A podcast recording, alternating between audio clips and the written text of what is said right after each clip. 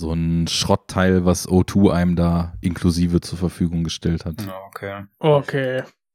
Oh, Das ist, das ist hart. Ich muss mir auch unbedingt jetzt mal, wo sie ja mittlerweile vor anderthalb Jahren oder so diesen äh, Provider-Lock ges- gesetzlich gekippt haben, dass man endlich seine Zugangsdaten wiederbekommt, so wie das früher war. Muss man ja. einen vernünftigen Router kaufen. Ich habe auch mir irgendwann mal eingeholt und habe halt meinen eigenen. Das ist wirklich viel besser. Ja. Ja, Ja. So, da sind wir. läuft die Saison. Da sind wir wieder da. Da sind wir heiß. Schnell. ja, so ist das. So ist das. Also kann man das machen. Ja, äh, krass. Alle vier, alle vier zusammen. Äh, ich, ich wollte vorhin auch schon, René, als du fragtest, ob du aufnehmen musst, sagen, dass viel wichtiger ist, ob du A, Papier bei der Hand hast, B, Hat er. was zu essen. Ja, ich habe Papier. zu, zu essen habe ich noch nichts, aber ich habe einen Stift auf jeden Fall. Ja, das ist gut. Und ist der, ist der äh? Sexism-Regler auf 11 gedreht? also eigentlich auf 12 auf einer Skala von 1 bis 10. Wie immer. This one goes to 11, ne? Und du gehst sogar bis 12. Dann bist du Ja, irgendwie normal. noch krasser als Spinal Tap. Normal. Nee, so muss eigentlich nicht. das. Man kann so eigentlich nicht das. krasser als Spinal Tap sein, aber. Ich meine, auf Frauen, da geben wir nicht so viel. Wir Wir geben mehr auf die Freundschaft mehr. Ja, geht's genug, ne? Dankeschön. Bitte. Ja, ein warmes Willkommen äh, bei Enough Talk an unsere Hörerinnen und Hörer. Vor allem. Ich habe manchmal das, Das war natürlich ein Gefühl, Zitat. Das war nicht, ne, also Ja, Jetzt ja, ist jetzt hast du es gesagt. Ja, ja. Jetzt, jetzt, jetzt ist es zu spät. Ah, während. Ähm. Aber eine Filmempfehlung direkt in den ersten 15 Sekunden hier. Kneipenterroristen gucken. Ich Ja. weiß nicht mehr, wie hieß die Doku? Äh, irgendwas mit Jugend oder so. ja, es geht auf jeden Fall um die Kieler Gang-Szene der frühen 90er Jahre. Ja. Großer Sport.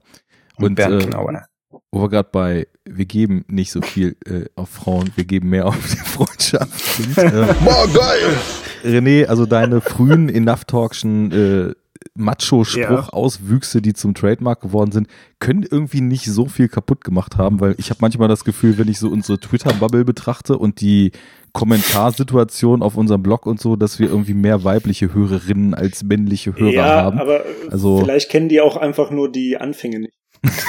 also hört euch nicht die ersten Folgen an, wo René Also ich bin ja, ich bin ja, ich bin ja meistens nicht dabei. Vielleicht liegt es daran, dass es äh, auf breiter Front noch nicht so aufgefallen ist.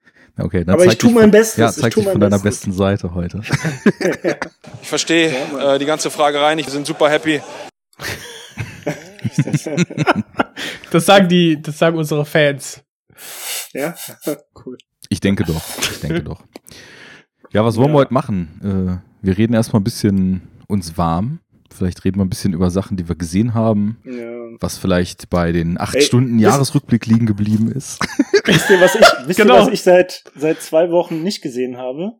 Also zumindest an manchen Orten. Bei mir zu Hause zum Glück nicht. Menschen. Klopapier. was geht ab? Was, geht ab mit diesem Land? Was geht ab? Ey, ich versuche seit zwei Wochen Klopapier zu kaufen und es geht nicht. Es ist einfach unmöglich. Du musst den, leer. den Einblatt-Trick anwenden. Mit dem Finger. Ja, Ja, ich, ich bin schon hart am Improvisen und äh, mit verschiedensten Techniken, die ich jetzt hier nicht alle bereitreten will. Das wäre doch jetzt mal für den Enough Talk Service Level eine ganz gute Dienstleistung. Klärt die hörende Gemeinde auf, was ist der beste Lifehack, um Dinge in Klopapier oder Klopapier zu mehr Klopapier umzuführen? Naja, Kauf, kauf vierlagig und zieh auseinander. ja, aber an Kauf vierlagig, da äh, hapert's ja gerade. Äh, Küchen, Küchentücher gibt es teilweise noch.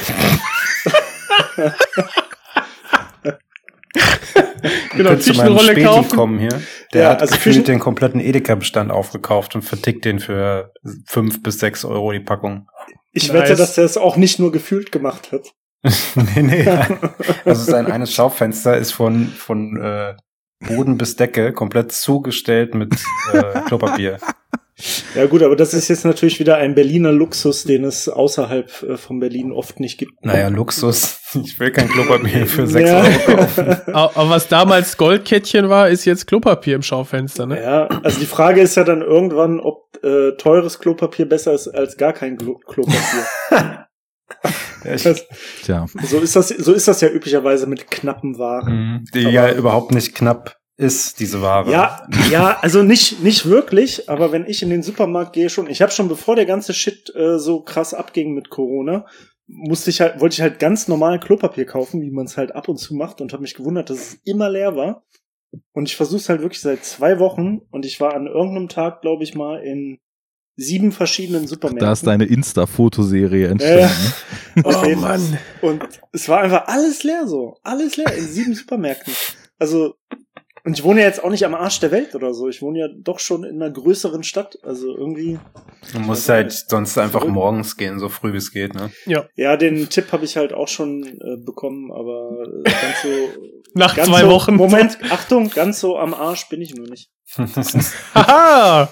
Moment. Wo ist er? Scheiße. Da. Danke. Witzigerweise, am Arsch der Welt hast du, glaube ich, sogar noch mehr Chancen. Ich war ja bis vor einer Woche an der Ostsee oben in der Nähe Ja. von Kiel, ne? Ja. Da die Kneipen terrorisiert. Und Was in Labö? Nee, Labö war fällig, aber ich war nicht da. Ähm, das war dann sogar schon möglich, mit drei Supermarktbesuchen Klopapier zu bekommen. Wahnsinn. Also da war der Demand scheinbar noch nicht ganz so krass wie hier in der Stadt. ich, ich, ich finde aber auch geil, was das wieder so ähm, für ein, ähm, also wie sich da auch wieder so nationale Spezialitäten zeigen und so Deutschtum Ja. und so Allmanntum halt so richtig klar wird, weil ähm, also bei uns wird ja Klopapier gehortet und Mehl, Mhm. glaube ich, ne? So Mehl ist Und überall Nudeln. alle und Nudeln und Klopapier. Und äh, in, äh, in den Niederlanden kaufen sie halt überall Gras, weil die Coffeeshops zugemacht haben. Und in Frankreich äh, Rotwein und Kondome. Genau. Das, das lässt wieder, finde ich, äh, den Allmann in einem so richtig strahlenden Licht erscheinen. Und so, wenn du dann die noch- Engländer und die Amis, glaube ich, auch. Äh, ja, die Amis knarren. Die Amis und, knarren. Und Ja. Klopapier. Leider ja. Aber da bist du auch mit Knarren schlauer, oder? Dann kaufst du Knarren, wartest auf dem Supermarkt darauf, dass die Leute rauskommen mit ihrem Klopapier und zockst dir ab. Aber die haben ja auch Knarren. Oh boy, I'm Ja. proud to be American and I ain't gonna let some fucking liberal dickheads prohibit me from shooting that fucking virus with my fucking gun. So ungefähr. ja. Ja. Ja, aller. Ja, und bald, bald gibt's ja, bald gibt's ja, bald gibt's ja Helikoptergeld, hat Trump ja jetzt angekündigt, 1000 Dollar für jeden, ne? Das Nee, ohne auf jeden. Fall für, für eine Knarre. Ja, also es kommt ein zwei, zweistufiges Helikoptergeld und in der ersten Stufe 1000 Dollar für alle. Mhm. Dann habe ich in einem Artikel gelesen, also um so die ähm, gröbsten, äh, wie sagt man, die gröbsten Dings abzufangen, so, ähm, ne, Probleme jetzt finanziell, äh, weil Leute keine Miete zahlen können oder irgendwie sowas. Dann äh, hat aber jemand gegengerechnet, dass in US, also USA-weit die Durchschnittsmiete für eine Einzimmerwohnung 1219 Dollar sind im Monat. Ups. Und ja, also letztendlich wird's nur für eine Knarre reichen wahrscheinlich. Ja. Dann kannst du, dann Also kannst du zumindest Carport. dein, dein, dein Landlord kannst du damit erstmal vertrösten. Äh, Mit der genau. Knarre. Ja. Das Problem ist, der hat die Shotgun. Hm. Ja, äh, Aber ich habe ja gehört, so Automatic Rifles sind günstig zu bekommen. ist das so? Wo, wo hört man sowas? Bei In Berlin? Walmart im Prospekt. Ja. Nee, keine Ahnung. Need Ja, something to protect your lawn. Auf, There's a fucking Fall, äh, Chinese virus. ja, genau. Foreign. Virus. Foreign, Euro, Eu- aus Europa. Mhm. Ganz schlimm, die European Europäer. Problems. Habt ihr Aber- den, äh, sorry, den, ähm, okay, ich weiß gar nicht, Okay America heißt es, glaube ich, so? Dieser Zeit-Podcast, der neue für, ähm, Nee. ah, keine Ahnung, ich muss mal gerade gucken, wie der heißt. Der ist auf jeden Fall sehr gut. Ist eigentlich ein äh, Politik-Podcast über amerikanische Politik, so insgesamt, so ein Überblick. Und ich glaube, also die haben bis jetzt erst zwei Folgen gemacht und wollten sich eigentlich mit den kommenden Wahlen und so beschäftigen. Ja. Aber sind jetzt natürlich auch ein bisschen mit Corona-Krams beschäftigt. Äh, Mhm. Aber der ist echt empfehlenswert. Also ich, ja, Okay America heißt der. Hm. Mhm. Wirklich gut. Okay, America. Okay. Okay. Äh, o- okay America? Das ist ein Fragezeichen Okay. dran. Okay. Ja. Ja. Ja, Also aber in Wahnsinn, Zeiten von Wahnsinn überall, auf jeden Fall. Das wird heute was geben. Ich freue mich schon. Aber ich meine, so in Zeiten von Corona und Self-Quarantine und ähm, Quarantäne, wie verbringt ihr so eure Zeit? Ich meine, wir nehmen Filmpodcast auch, wir können ganz gut uns alleine beschäftigen, aber ich habe jetzt kurz vorher, also zwei Wochen, also vor zwei Wochen The Witcher angefangen, drei. Ah. Perfektes Also, Timing. Moment, Computerspiel oder die Serie? Nein, nein, äh, das 3. Spiel, Wild Hunt 3. Ja, okay. Mit den du Add-ons. hast du DLCs? Ja, ja, klar, die Gotti, ey, das ist, ey, ich hab ja vorher schon gehört, dass das gut sein soll und Ja, ich Kollegen habe das hier das 100 und Millionen Mal erzählt auch. Du übrigens. hast es, all- alle haben es gesagt und es ist wirklich Hammer. Es Ja. ist wirklich sehr, sehr gut. Und äh, ja, ich, die Quarantäne kann kommen, sag ich mal. Was spielst du? PS4, ne? Oder? Ja. Genau. Wieso sind wir eigentlich nicht connected? In Das habe ich PS4? ihn auch schon, glaube ich, 100 Ja, Mal ich, gefragt. ich habe auch gesagt, ich muss mal den Nick raussuchen, aber es wird euch nicht viel bringen, weil ich habe das, ich hat habe keinen Online. gesagt. Ich zock das nicht online. Ich mach das alles Äh, offline. Single, also mein, mein, meine präferierten Spiele sind eher storybasiert, von daher. Noch. Äh, vielleicht ein ganz guter Einstieg zum Roundup. Ich habe nämlich versucht, äh, The Witcher zu gucken. Also die Serie bei Netflix, Ja. die ja auch irgendwie ziemlich gehypt wurde. Und ich muss zugeben, ich bin nicht reingekommen. Ich habe es abgebrochen nach vier oder fünf Folgen. Und jetzt ist halt die Frage, schon fast komplett geguckt dann. Nach fünf ja, wie, Folgen, wie oder? viele Folgen gab's denn? Zehn oder so? Ich habe keine Ahnung. Ja, keine, also oder es gab, zehn, ne? Es gab auf jeden Fall noch einige mehr, als ich geschaut habe. Okay. Und ich habe mich halt gefragt, ob es daran liegt, dass ich halt das äh, Spiel noch nie gespielt habe. Ähm, also ob das halt irgendwie die äh, das Interesse erhöht oder nicht. Aber ich fand die Serie an sich halt so ein bisschen lame irgendwie. Hm. Also es Ich kam bin der nicht so Meinung, ich richtig habe in da schon mal Fahrt. drüber gequatscht hier. Ich glaube, Das in dem Jahresrückblick hast du es auch mal angesprochen. Oder als es um äh, Optik ging, so als Negativbeispiel Ja, für zu genau. klare UHD-Optik. Mhm. Ja, ich, ich, bei mir ging es da ähnlich. Also ich habe das auch äh, probiert zu Ja. gucken und bin, ich habe, äh, weiß ich nicht, ich hab anderthalb Folgen nur geguckt oder so. Und ich habe ja die Spiele vorher gespielt. Und, äh, und ich meinte, glaube ich, auch letztes Mal, dass selbst für mich war das halt irgendwie beknackt und ich konnte es mir nicht vorstellen, wie das für Leute ist, die halt gar nicht drin sind in dieser Story. Ja, richtig beknackt halt. Ja, genau. beknackt, beknackt 3000. ja. Warte mal einmal kurz. Ich will nur mal für die Menschen, die sich das Gesülze, was ich auf der Website da in den Blogpost reinschreibe, nicht durchlesen, noch einmal kurz sagen, wir machen jetzt Roundup und sprechen nachher über den russischen Film Why Don't You Just Die als Main Event. ähm, und für die, Ich die finde, diese wissen- Info hätten wir auch noch ein paar, so zwei Stunden oder so auch noch äh, warten lassen Ja, können. aber ich will die Also- Leute nicht teasen, dass sie dranbleiben, weil wir wurden nämlich ja, wir haben ja die Möglichkeit bekommen, über den Verleih auch ein Gewinnspiel zu machen. Und wir verlosen den Film nämlich auch zweimal. Aber dafür muss man Yes. sich die Besprechung anhören, wo wir dann in Echtzeit äh, ausknobeln werden, wie wir dieses Gewinnspiel eigentlich gestalten. Ja. Und dann Ich würde sagen, ich würde sagen, So, ein kleiner Test. zum Schluss. genau. Und äh, dann können wir ganz in der Maxime, dass Fabi und ich ja behauptet haben, also unter 4K ist ja sowieso unwürdig und gucken wir gar nicht, dann zwei DVDs von dem Film verlosen. Und äh, Lol. DVDs. Ja, ja, das ist Ja. dieses runde, wo, wo Standard Definition Auflösung da drauf ist. Aber es kann ja auch sein, dass. Leute auf Röhrenfernsehern noch gucken oder das sowieso sich aufs Tablet ziehen und so. Und dann geht das natürlich auch. Bleibt Ja, dran. ich würde Boys ich würd sagen, Ein, ein Das ist aber Blast, schon etwas. Ein, ein, ein Blast from the past. Ja, es wird, also wir, wir haben viel Zeit auch für Rückbesinnung, ne? Movies in Times of Corona. Und, Ich ähm, meine, wenn, wenn Netflix immer weiter runter geregelt wird, von UHD runter auf, äh, weiß nicht, Full HD, die Zeit wird kommen, die DVD erfährt ein Revival. Ganz so ist es ja nicht. meint ihr Es bleibt eigentlich, ja weiter UHD, was die da rauskloppen. Nur ist halt der Downstream irgendwie ein bisschen gekappt. Äh, wie sich das dann äußert, ist halt die Frage. Ich weiß nicht, ob das dann eine andere Kompression ist oder so. Anderes, weiß ich nicht. Arne, weißt du da irgendwas zu? Äh, nö, ich meine, also, Nee, ne? wenn, wenn, Ich meinte ja vorhin schon, als wir noch, haben wir das schon aufgenommen? Keine Ahnung.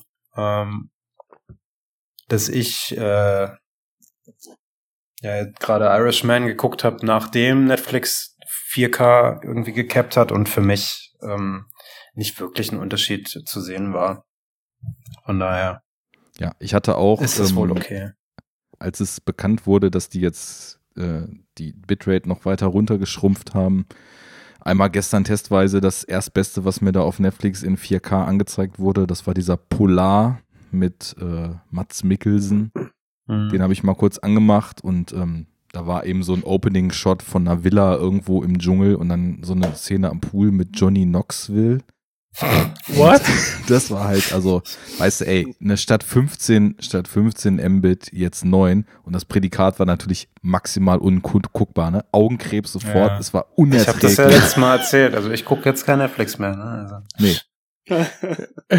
Nee, aber ähm, was, was halt merkbar ist, bei mir zumindest, äh, ist, dass alles ein bisschen länger dauert, bis es halt an den Start kommt. Also so die Oberfläche und so, das ist immer noch relativ schnell, aber man merkt, wie der, ähm, wie der Bitstream langsamer irgendwie wächst. Also bei mir war es eigentlich immer nach zwei, drei Sekunden war ich bei den 15 äh, Megabit. Und jetzt ist es so, bis ich bei diesen neuen angekommen bin, dauert es schon so 15 Sekunden oder sowas. Also ich habe das Gefühl, das ist ein bisschen langsamer geworden. Aber naja, wir sind ja alle verwöhnt. Egal. Was mich jetzt mal interessiert, Richtig. auch vor der Bitrate-Drosselung, was war es denn genau, was René dich nicht gekriegt hat daran? Und vielleicht könnt ihr, die das noch gesehen habt, da ja auch ein bisschen was zu Also beisteuern. äh, ein grundsätzliches Problem, ich stehe halt nicht so auf so Fantasy-Shit irgendwie. Also da habe ich immer große Probleme reinzukommen. Und das war zum Beispiel auch einer der Gründe, warum ich äh, vor vielen Jahrzehnten äh, bei Herr der Ringe, also Herr der Ringe habe ich mit so ultra krasser Verzögerung geschaut. Weil, ähm, weil ich halt ganz lange dachte, ja, Fantasy ist sowieso scheiße, habe ich keinen Bock drauf. Und dann habe ich das die ersten Male erst gesehen, als das schon alles total vorbei war, so quasi, ne? Und also ich habe halt Schwierigkeiten, in dieses Setting zu kommen und ich fand's halt auch sonst einfach ein bisschen so zu langsam irgendwie vom, vom Aufbau so. Es hat zu lange gedauert, bis irgendwas Signifikantes passiert ist irgendwie. Ähm, Also es hat mich immer so ein bisschen auf Game of Thrones erinnert, aber mit weniger Drive. So. Weniger Schauwerte, oder? Ja, nicht unbedingt Schauwerte. Also ich fand's halt einfach so ein bisschen lahm irgendwie so insgesamt so die ganze Exposition und bis dann mal irgendwie ein bisschen was passiert ist und so. Es ist, Ja, ist es noch mal der- das, das ist der Tempo war mir zu langsam. Henry Cavill. Ja, so heißt er. Er ist der Superman-Darsteller, ne? ja, ja. Richtig. Ja. Das ist Ja, den- auch echt so ein Brot, Alter. Ich kann wirklich Hä? also als, Wieso? ich finde den als Geralt furchtbar. Ich meine, du spielst ja jetzt auch gerade Witcher 3, Mhm. ne? Ja. Mhm. Findest du das irgendwie vergleichbar? Also, weil der Witcher aus den Spielen ist halt der Witcher, den ich sehen will. Und ich denke mal auch, weiß ich nicht, 80 Prozent der Leute, die Witcher Ja, gespielt ich- haben, denken Also ich muss, So. ich muss sagen, ich habe ich hab ja vorher die Spiele nicht gespielt, Mhm. äh, bevor ich die Serie gesehen habe und ich kannte halt nur das erste Buch und ähm, dachte doch in der ersten Szene, ah, ich glaube, ich erinnere mich da an, an das Buch. Ich glaube, so fängt es an oder hört es auf, das erste. Ich weiß nicht so genau. Und ähm, ja, jetzt so rückblickend äh, ist halt so ein bisschen roughe, also so ungehobelte Sprache und äh, der, der grunzt auch ein bisschen mehr. Aber ähm, ja, Ein Tribut an Mad Max Fury Road. ist, ist okay, ne? Also, aber, aber ist sein Grunzen in der Serie nicht auch schon irgendwie so ein Trademark? Der grunzt auch ein bisschen mehr. ja, Also ich habe schon so Memes gesehen auf Instagram und so, wo es immer um sein Grunzen ging und oder so Videoausschnipsel äh, von der Serie, wo es halt, wo er halt immer nur irgendwie so macht die ganze Zeit. Ja, ein bisschen, bisschen Grunting, ne? Also, äh, ja. Macht er auch, macht er jetzt auch in den Spielen. Scheint, scheint ein Thema zu sein. Grunts Aber und die- Growls und im Abspann spielte ein Viking-Metal-Song. die, äh, die, die Art der, der Inszenierung von, von Dialogen und auch den verschiedenen Hexeraufträgen und Storylines ist halt in dem Spiel linear. Dadurch, dass du das aber in der Open World spielst, hast du ja quasi selber Einfluss darauf, äh, wie du die einzelnen Aufträge annimmst, wie du die abarbeitest und so weiter. Und das hast du halt in der Serie nicht. Die springt ja sehr in den, in den Zeiten, nutzt das quasi als Story-Element und du musst halt irgendwie vier, fünf Folgen erst gucken, bis du nachher checkst, ach so hängt das alles miteinander zusammen. Finde ich aber auch nicht so geil, ehrlich Um- gesagt. Ich hätte es auch wahrscheinlich anders gemacht, eher, Ja. weil die Inszenierung ist halt echt zurückgenommen, ne? Also im Vergleich jetzt, du hast ja Herr der Ringe angesprochen, René, Ja. ist das halt super, ich würde fast sagen, clean und, und zurückgenommen. Mhm. Ähm, was ich als, als Style eigentlich ganz geil fand, ähm, einfach mal so als äh, ja, bisschen Gegenpol zu Herr der Ringe und äh, Game of Thrones. Allerdings die, die Entscheidung, die Story so verschachtelt zu erzählen, finde ich auch, ja, gefällt mir jetzt persönlich auch nicht so. Mhm. Mhm.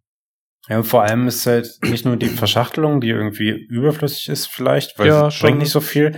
Es ist aber halt auch die, eben die Inszenierung dieser Zeitebenen. Du raffst es halt einfach überhaupt nicht am Anfang, ne?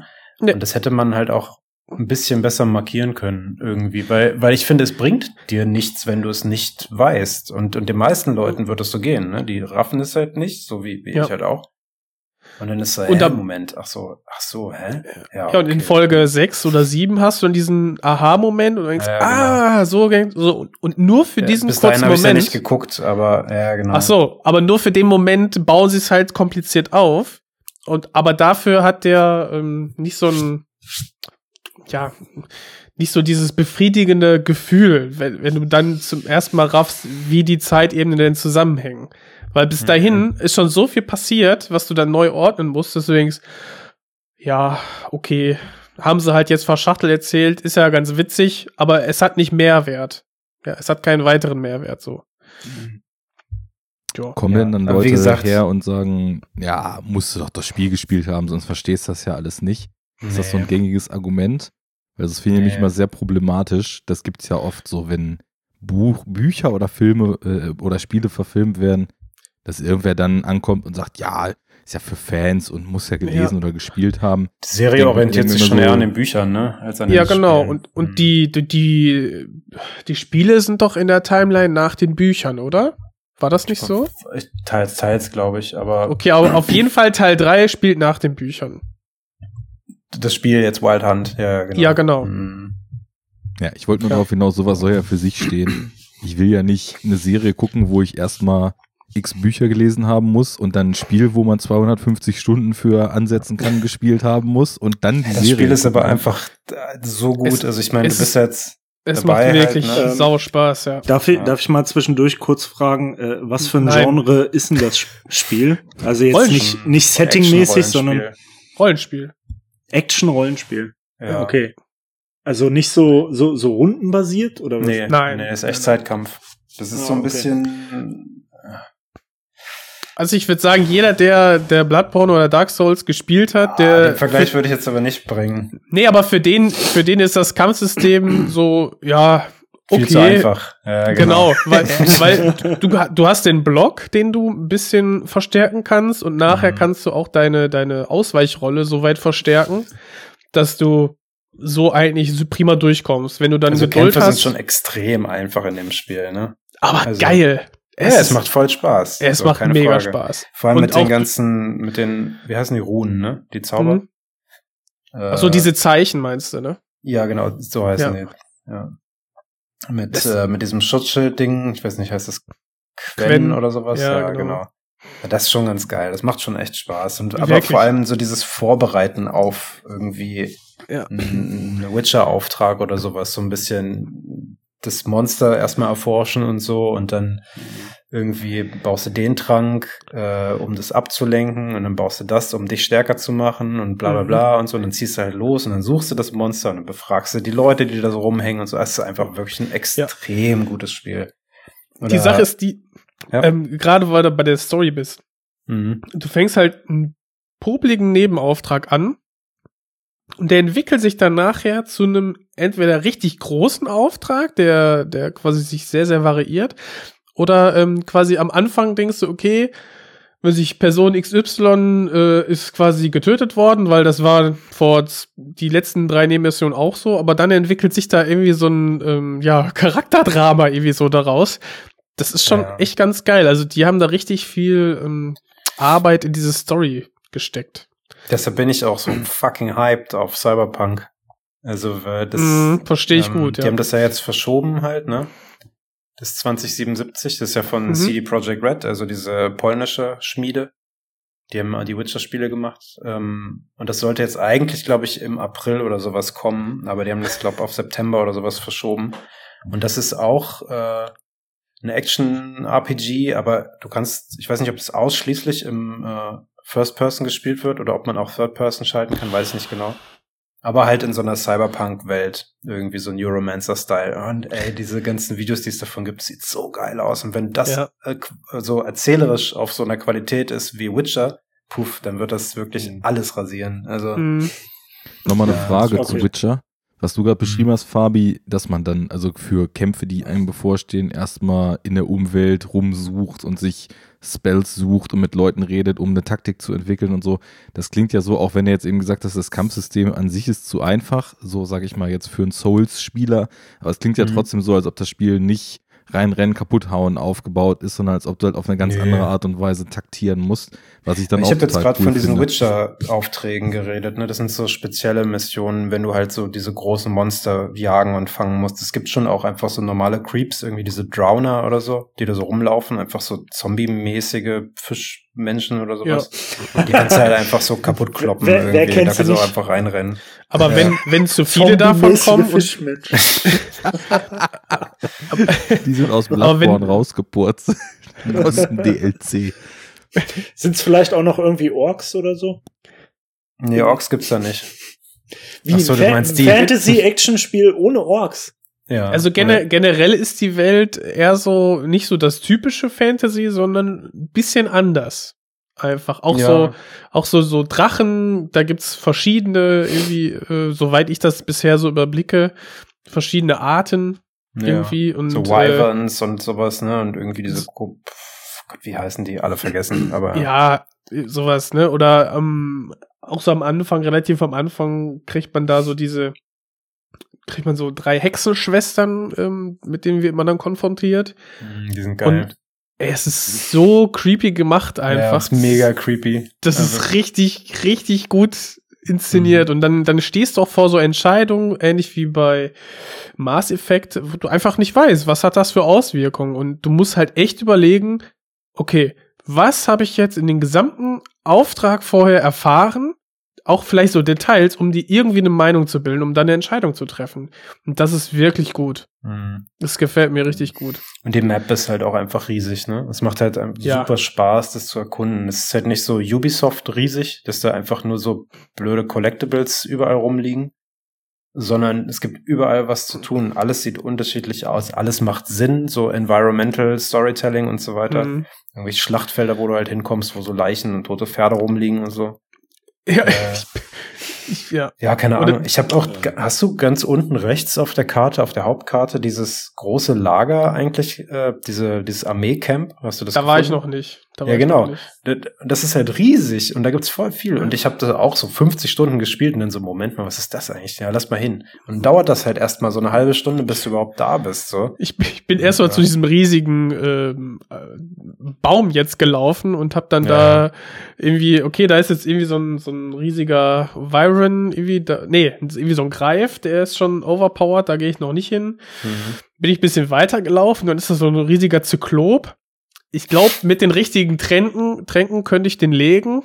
Wird ein bisschen Mhm. dauern. Aber dachte, ja, komm, für später irgendwann.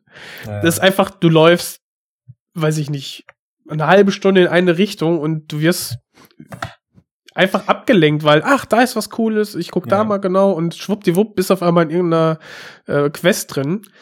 Das ist schon echt ganz geil. Bis ich halt auch dann irgendwie äh, nach, wie heißt es, Skellige äh, gereist bin, also diese Insel oben links, hat es halt auch ewig gedauert. Also ich habe, glaube auch wirklich erstmal so 30, 40 Stunden gespielt, bis ich da überhaupt drüber bin. Und da drüben ist halt dann noch mal so 20, 30 Stunden irgendwie und ah, es ist einfach Wahnsinn. Es macht Also, echt Spaß. Und die enough- DLCs, also puh, auch richtig gut. Enough Talk, Top-Tipp. Im Zweifel zockt das Game, statt die Serie zu gucken, höre ich daraus. Ja, ja. Ja, Das, das definitiv. sage ich aber ja schon, schon ewig. Also ich, ich bespreche auch echt aus Erinnerung gerade. Es ist drei, vier Jahre her, dass ich das gespielt habe. Aber ja. Ich, äh, ich habe zwei andere äh, Game-Empfehlungen, die, glaube ich, jetzt nicht irgendwie so geheimtippmäßig sind, aber hat irgendjemand von euch mal dieses neue Star Wars-Spiel gespielt, was jetzt ziemlich abgehypt Noch wird? nicht. Ja, ich bin auf durch. der Liste. Jedi Fallen Order heißt das, glaube ich, ne? Mhm. Auch äh, sehr empfehlenswert. Äh, äh, na, also natürlich Ja. wahrscheinlich hauptsächlich für Star Wars Fans halt irgendwie, sonst kommt man da glaube ich auch ein bisschen schwer rein. Obwohl das Spiel jetzt eigentlich vom Spiel selber äh, auch total ähm, zugänglich ist, so irgendwie. Also man könnte es auch gut spielen, wenn man mit Star Wars nichts am Hut hat, aber dann geht einem natürlich viel von der Experience so flöten, weil ähm, wie so viele Star Wars Spiele äh, haben die das halt echt mega gut hinbekommen, dieses, diese Star Wars Welt einfach so zu implementieren, was ich immer ziemlich bemerkenswert finde, weil das eigentlich, also auch bei den Crap Star Wars Spielen kriegen sie es irgendwie immer hin so. Das, also diese Welt wird immer total geil so aufgebaut, so soundmäßig und von der Optik und allem. Würdest du sagen, Und- besser als der letzte Film? Äh, ähm, ja, die einen sagen so, die anderen sagen so. Ach, ich sag Äh, besser als der letzte Film. Ja, ja, also doch, würde ich auch schon sagen. Also es ist auf jeden Fall weniger streitbar und kontrovers, so sagen wir mal so. Und ähm, nee, also es bringt halt echt Bock und äh, Mhm. es schwimmt halt so richtig ähm, knöcheltief in der Star Wars Lore zwischen den ganzen Filmen. Und äh, also ich bin jetzt noch nicht durch, ich bin noch relativ am Anfang, aber es bockt auf jeden Fall äh, richtig gut. Generell auch der, der, der Auftakt, wie cool der auch dann inszeniert ist, wenn du dann Ja, diese also das- Rückblenden hast. Ja, ja, ich finde das Film ist ein, äh, das, das Spiel ist äh, von, Das von Film ist gut. Das ist gut, dieser Film so, mit dieser Sternenkampf. Also, äh, ich finde, der, das Game ist so inszenatorisch echt so auf bestem äh, Hollywood-Film-Niveau irgendwie. Also wirklich richtig, richtig geil gemacht, so die ganze Atmosphäre und wie du halt in die Welt so reingezogen wirst und wie es präsentiert wird. Äh, von Anfang an top-notch. Ich habe Wicked. das nur noch nicht gespielt, weil ich so geizig bin. Das, äh, ich habe das in Ja. so eine Kategorie für mich Ja. einsortiert von ich werde es einmal spielen und nie wieder. Ja. Und ähm, auch zum Beispiel wie die ganzen Uncharted-Spiele und so, wobei das jetzt nicht stimmt, weil ich spiele die gerade wieder, aber äh, Oh, die sind auch noch bei mir auf. Äh, Ich hatte, äh, als ich meine Playstation gekauft habe, hatte ich die im Bundle, die ersten drei Stück, die Ja. waren irgendwie dabei. Ich, ich sehe das auch immer, wenn ich irgendwie wieder zehn Headshots verteilt habe, dann steht dann unten rechts in der Ecke, du hast zehn Headshots gemacht, wo Reen nur neun gemacht hat oder so. steht da unten. Fuck you, ey. Nee, aber ähm, an sich, also es gibt halt so Spiele, wo ich, äh, wo ich mir denke, ich werde sie halt wirklich nur einmal spielen.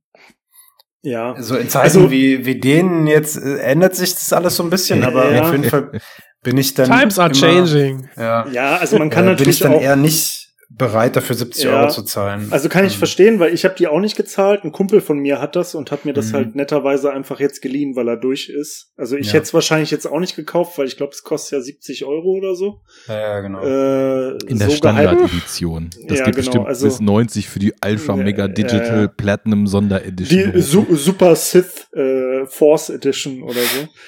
Aber ähm, also Das hätte ich auch nicht, hätte ich auch nicht gemacht. Aber das wird ja Finde ich irgendwann grundsätzlich sowieso problematisch äh, sind die Preise im PSN, die Digitalpreise, weil Okay. da habe ich glaube ich bestimmt auch schon mal drüber abgekotzt, aber das ist halt so fucking teuer und es sind halt nur Downloads. Ich glaube, wir haben da eine ich- komplett verschiedene Meinung von, weil du gehst immer so von aktuellen Titeln aus und die kosten halt tatsächlich regulär dasselbe wie auf Disk, wo ich so denke, Nein, die kosten mehr. Naja, Discs kosten das- doch auch 70 mittlerweile im Laden. Nein, du, du gehst zum Saturn und kaufst dir das neueste Spiel für 55 Euro Ja, okay. oder 59. Und die kosten immer Ja, die mindestens 69 kosten immer irgendwie im 70, das stimmt. Und Ja. du hast halt diese ganzen Supply Chain Kosten, die für einen Ladenverkauf so überhaupt nicht mit drauf sind. Ja, genau, das ist halt der Punkt. Ja, Also die, du hast die, halt, die, die du hast Marge irgendwas ist halt in der viel Hand. fetter.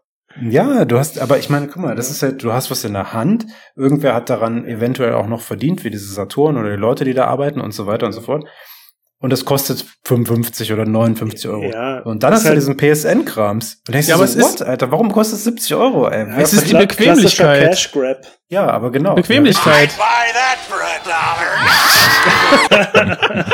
Aber äh, und deshalb, ich kaufe, im, wenn ich im PSN irgendwas kaufe, dann wirklich nur, wenn irgendwas reduziert ist. Ich würde mir niemals einen Vollpreistitel irgendwie im PSN kaufen. Und ich kenne viele, die das machen.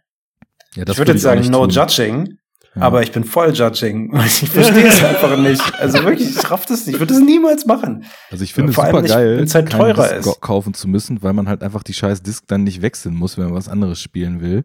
Und aber Aber ich du musst bis es dann auch zur Not runterladen irgendwie. Also lad mal Witcher 3 mit, äh, mit 80 Gigabyte runter. ja, gut, also, aber das Coding ist ja mittlerweile so, dass du irgendwie nach 10 Gigabyte anfangen kannst zu spielen und er den Rest im Hintergrund macht. So, wenn du Ja, jetzt kein klar. Speedrunner bist und äh, vorhast Witcher 3 erstmal in zwei Stunden durchzuspielen, dann geht das ja. Aber Hm. Ich, also ich meine, ich habe immer, ich bin halt immer in den Sales unterwegs. Ich gucke dann mal. Dadurch, dass ich halt sowieso ja lange gar nicht gezockt habe, gibt's ja super viel Games, die ich einfach auch nochmal nachholen will. Und ich meine, ich habe mir jetzt noch nicht viel gekauft, seit ich die Playsee habe, weil man muss es ja auch irgendwann spielen und bei PS Plus sind halt auch echt vernünftige Sachen über die Monate immer, immer mit bei. Ne? Also ich meine, allein diese ganze Heavy Rain, Detroit, äh, Beyond Geschichte, die du da mitgekriegt hast. diesen Monat ist Shadow of the Colossus. Ja, das hatte ich mir vorher schon mal gekauft und noch nicht gespielt, Mhm. bis es das jetzt umsonst gab, aber auch halt nur für 12 Euro gekauft im PlayStation Network. So, ne? also so nämlich. Und ich kaufe da so Sachen zwischen 10 und 20 Euro und also auch so Ja, das ältere mache ich ja auch. A-List-Titel gibt's ja, Ja, ja, in irgendwelchen Sales für 20 Euro. Ich habe jetzt Nier Automata irgendwie für 20 Euro gekauft oder Ja. sowas. Das, das, sowas mache ich dann auch. Aber niemals hätte ich das vorher für 70 gekauft. Also. Und ich habe ich hab die Witcher Goatee Edition auch für 20 gekauft, aber auf mit Scheibe. Und Ja, was ich geil, genau. was ich geil fand, weil das kriegst du ja auch für 16 Euro mal so im, im, äh, bei PSN, äh, kaum Installation, ne? Also er zieht sich da ein paar Dateien runter, der war ruckzuck fertig. Ich dachte, der muss da jetzt noch irgendwie Scheiße runterziehen und Der äh, installiert stundenlang- aber auch, während du spielst, noch weiter. Ah, okay, Ja, ja. geil. Das ist, also das, ist das gleiche wie beim, beim Download auch. Der macht so ein Startformat äh, Format fertig irgendwie mit 10 Gigabyte, was er dir darüber ballert. Hm, Und dann hörst du es auch an der drehenden Disk eigentlich. Also, Ja. dann installiert er immer noch bei mir, äh, ja, glaube ich. genau. Also Witcher ist, Witcher ist schon, glaube ich, so 70 Gigabyte groß auf der Festplatte. Okay, krass. Ungefähr. Also, Ich glaube, Aber, das größte, was äh, ich habe, ist Red Dead 100, glaub ich. Redemption 2. Irgendwie Red Dead Redemption 2. Boah, das halt hat auch so lange 100 installiert, ey. Alter, das hat so lange installiert. Ja, Ich hab Das war heftig. Das sind so Aber- 120 Gigabyte oder sowas. Ich glaube aber, dass ich jetzt bei Red Dead Redemption, also ich habe jetzt, also richtig reingekommen zum ersten Mal bei Open World bin ich durch jetzt äh, Zelda, ne, Breath of the Wild. Grandioses Spiel, echt Hammer. Dann habe ich äh, irgendwie äh, Dings habe ich abgebrochen an Red Dead Redemption. Und dann irgendwie Horizon, ne, habe ich dann noch mal gespielt. Fabi auch wunderschönes Spiel. wie ich das Kopfschütteln gerade deute. Ja, pass auf. Und jetzt, und jetzt The Witcher. So, und das sind jetzt irgendwie alles drei Open-World-Spiele, die mir, glaube ich, so langsam dieses Genre dann nahegebracht haben. Und ich glaube, nachher werde ich dann Ja, noch mal das Red ist Dead ja, Das ist Redemption. ja kein Genre, Genre. Es sind ja drei komplett unterschiedliche Genres, die du da. Ja, aber diese Spielwelt, die ist ja schon Open World. Die Gattung. Die Gattung Open World. Ja. Open World ist doch keine Gattung. Was ist das denn dann? Das ist einfach ein. Spielmechanik? So? Ja, ich würde es eher tatsächlich so nennen, ja. Weil, okay, Ja. dann, dann nennen wir es so, nur das war vorher eigentlich nicht so meins, aber irgendwie hat Zelda, hat da irgendwie was ausgelöst, wo so dieses, ja, man Mhm. läuft so rum, man hat die komplette Freiheit und es hat alles so gut gestimmt. Und dann zusammen jetzt noch mit ähm, Horizon und jetzt eben The Witcher, gebe ich nachher, habe ich dann noch mal Bock drauf, glaube ich, auf Red Ich habe Dead mir ja gerade die Dings äh, vorbestellt, die ähm, Resident Evil 3 Remake. Ich hab das vorgestern irgendwie mir die Demo geladen aus dem Store. Müsst ihr mal machen und auch alle, die zuhören und Bock haben. Hm. Ist genau das Richtige für Corona Times. ähm, aber es ist wirklich wieder richtig geil. Also äh, das Resident Evil 2 Remake letztes Jahr war locker eins meiner Spiele des Jahres. Also easy in der Top 3, weil es fucking gut war. Und ähm, das Resident Evil 3 Remake sieht jetzt auch, also es ist ähnliche Engine, ne, diese RE-Engine, die es für Resident Evil 7 gab und so. Äh, sieht sehr ähnlich aus zu dem Resident Evil 2 Remake. Es wird, glaube ich, ein bisschen actionreicher, weil auch damals das Resident Evil 3 schon ein bisschen actionreicher war, aber habe ich mega Bock drauf. Das kommt am, ich glaube, 3. April jetzt raus. Und ich habe es mir bei, auch bei Saturn halt irgendwie für 55 Euro halt gekauft, anstatt bei Amazon für 70 oder im PSN für 130 oder so. What? Und, ja, keine Ahnung. Da gibt's natürlich auch wieder zigtausend verschiedene Editions und die Basic im PSN kostet natürlich wieder 70 Euro. Äh, und dann Ja, kannst du ruhig mal 30 Euro mehr bezahlen, wenn du ein PlayStation 7 Bullshit, mitkriegst. ey, wirklich. Ja, genau. Ich raff das nicht. Ja, egal. Mensch, hör auf! Aber darauf habe ich mega Bock. So. So, wo wir gerade bei Games sind, kann Mic ich auch noch ein bisschen was beisteuern. Äh, Jens, du hast ja gesagt, Horizon hat's auch angefangen und nicht weiter gesp äh, gespielt. Das, Nein, habe ich durch. Ach so, Horizon. durch, okay. Top, Ich dachte- Top Spiel. Ich habe Red Dead habe ich angefangen Ja, und okay. dann irgendwann liegen lassen. ich muss ja sagen, ich habe das ja auch dann, weiß nicht, vor einem halben Jahr oder so durchgespielt. Und äh, gleiches Thema, so was, was äh, Fabi vorhin über Kampfmechanik äh, sagte, die in Witcher dann halt auch irgendwie zu leicht ist. Das war so ein bisschen der Punkt. Also ich, ich muss tatsächlich sagen, dass ich bei Horizon fand, dass das Spiel echt ein bisschen zu groß ist. Weil es ist zwar mit den Welten irgendwie total cool, du hast, du hast die Wüste, du hast den Wald, du hast den Dschungel, du hast das Gebirge, die Schneelandschaften, den ganzen DLC, der noch in, in Schnee ist. Und es ist schon so einigermaßen abwechslungsreich, aber du machst halt im Grunde genommen die ganze Zeit dasselbe. Du rennst eigentlich nur rum und knallst mit deinen Knarren irgendwelche Robodinos ab. Und das macht halt auch super Bock. Aber ich habe, also, ich weiß nicht, ich, ich kann mich nicht erinnern, dass es irgendwann mal eine Stelle im Spiel gab, wo ich tatsächlich ernsthafte Schwierigkeiten hatte, mal weiterzukommen oder so. Und ich habe da bestimmt mit DLC Ja, 80 Stunden dran gespielt oder so. Weil ich habe halt jeden Scheiß gemacht, weil ich auch Platinum wieder haben wollte. Oh, ist auch der, der platinieren muss. Ja, da muss, in dem Spiel musst du ja auch wirklich nur Missionen machen und so, ne? Nicht irgendeinen Müll sammeln, der keinen interessiert. Also, also diese ganzen Banu-Kack, den musst du nicht machen. Ja, gut, das hat mich irgendwie auch gameplaymäßig interessiert, weil du konntest dir dafür dann ja auch bei den Händlern irgendwelche Upgrade-Packs holen und so. Deswegen habe ich das dann gemacht. Ja, ich aber- kam auch gut ohne zu Rande. Also.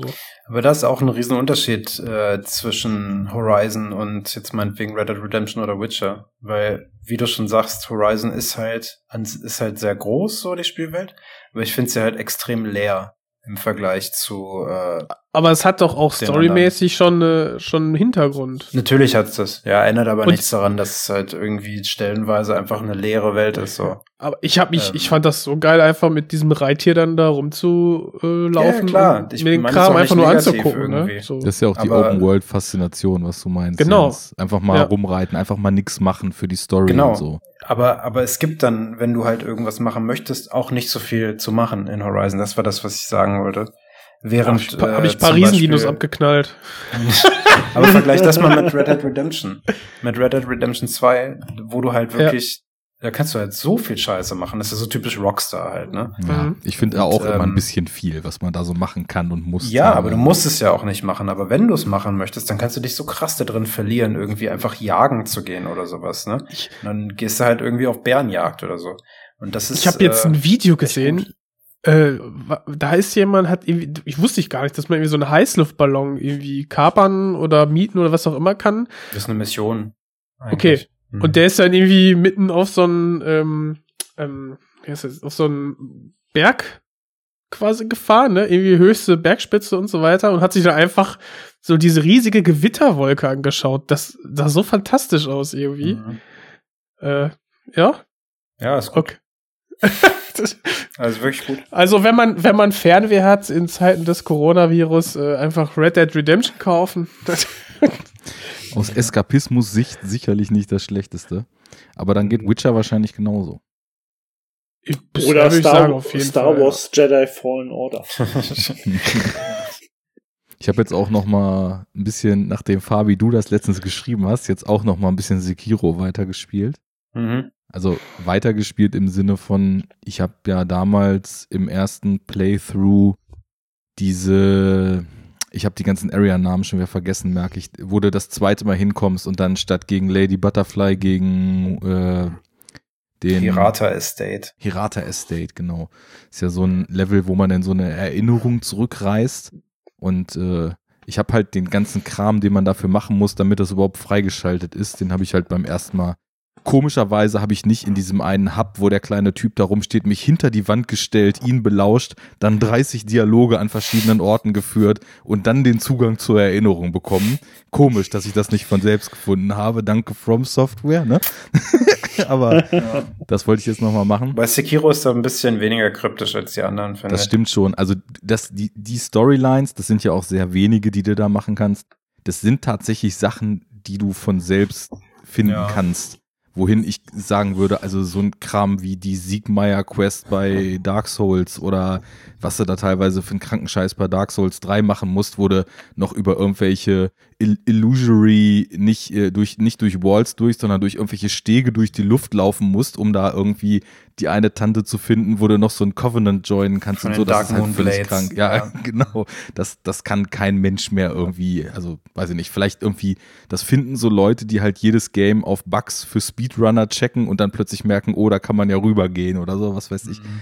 Naja, auf jeden Fall. Oder es steht in irgendeiner Item-Beschreibung im, im dritten Absatz. Ja, aber für sowas ist eigentlich auch der, äh, ähm, wie, wie nennt sich das nochmal? Äh, Der Multiplayer auf jeden Fall. Also der, oh Gott, äh, asynchrone Multiplayer, nennt man das so? Ich glaube, ne?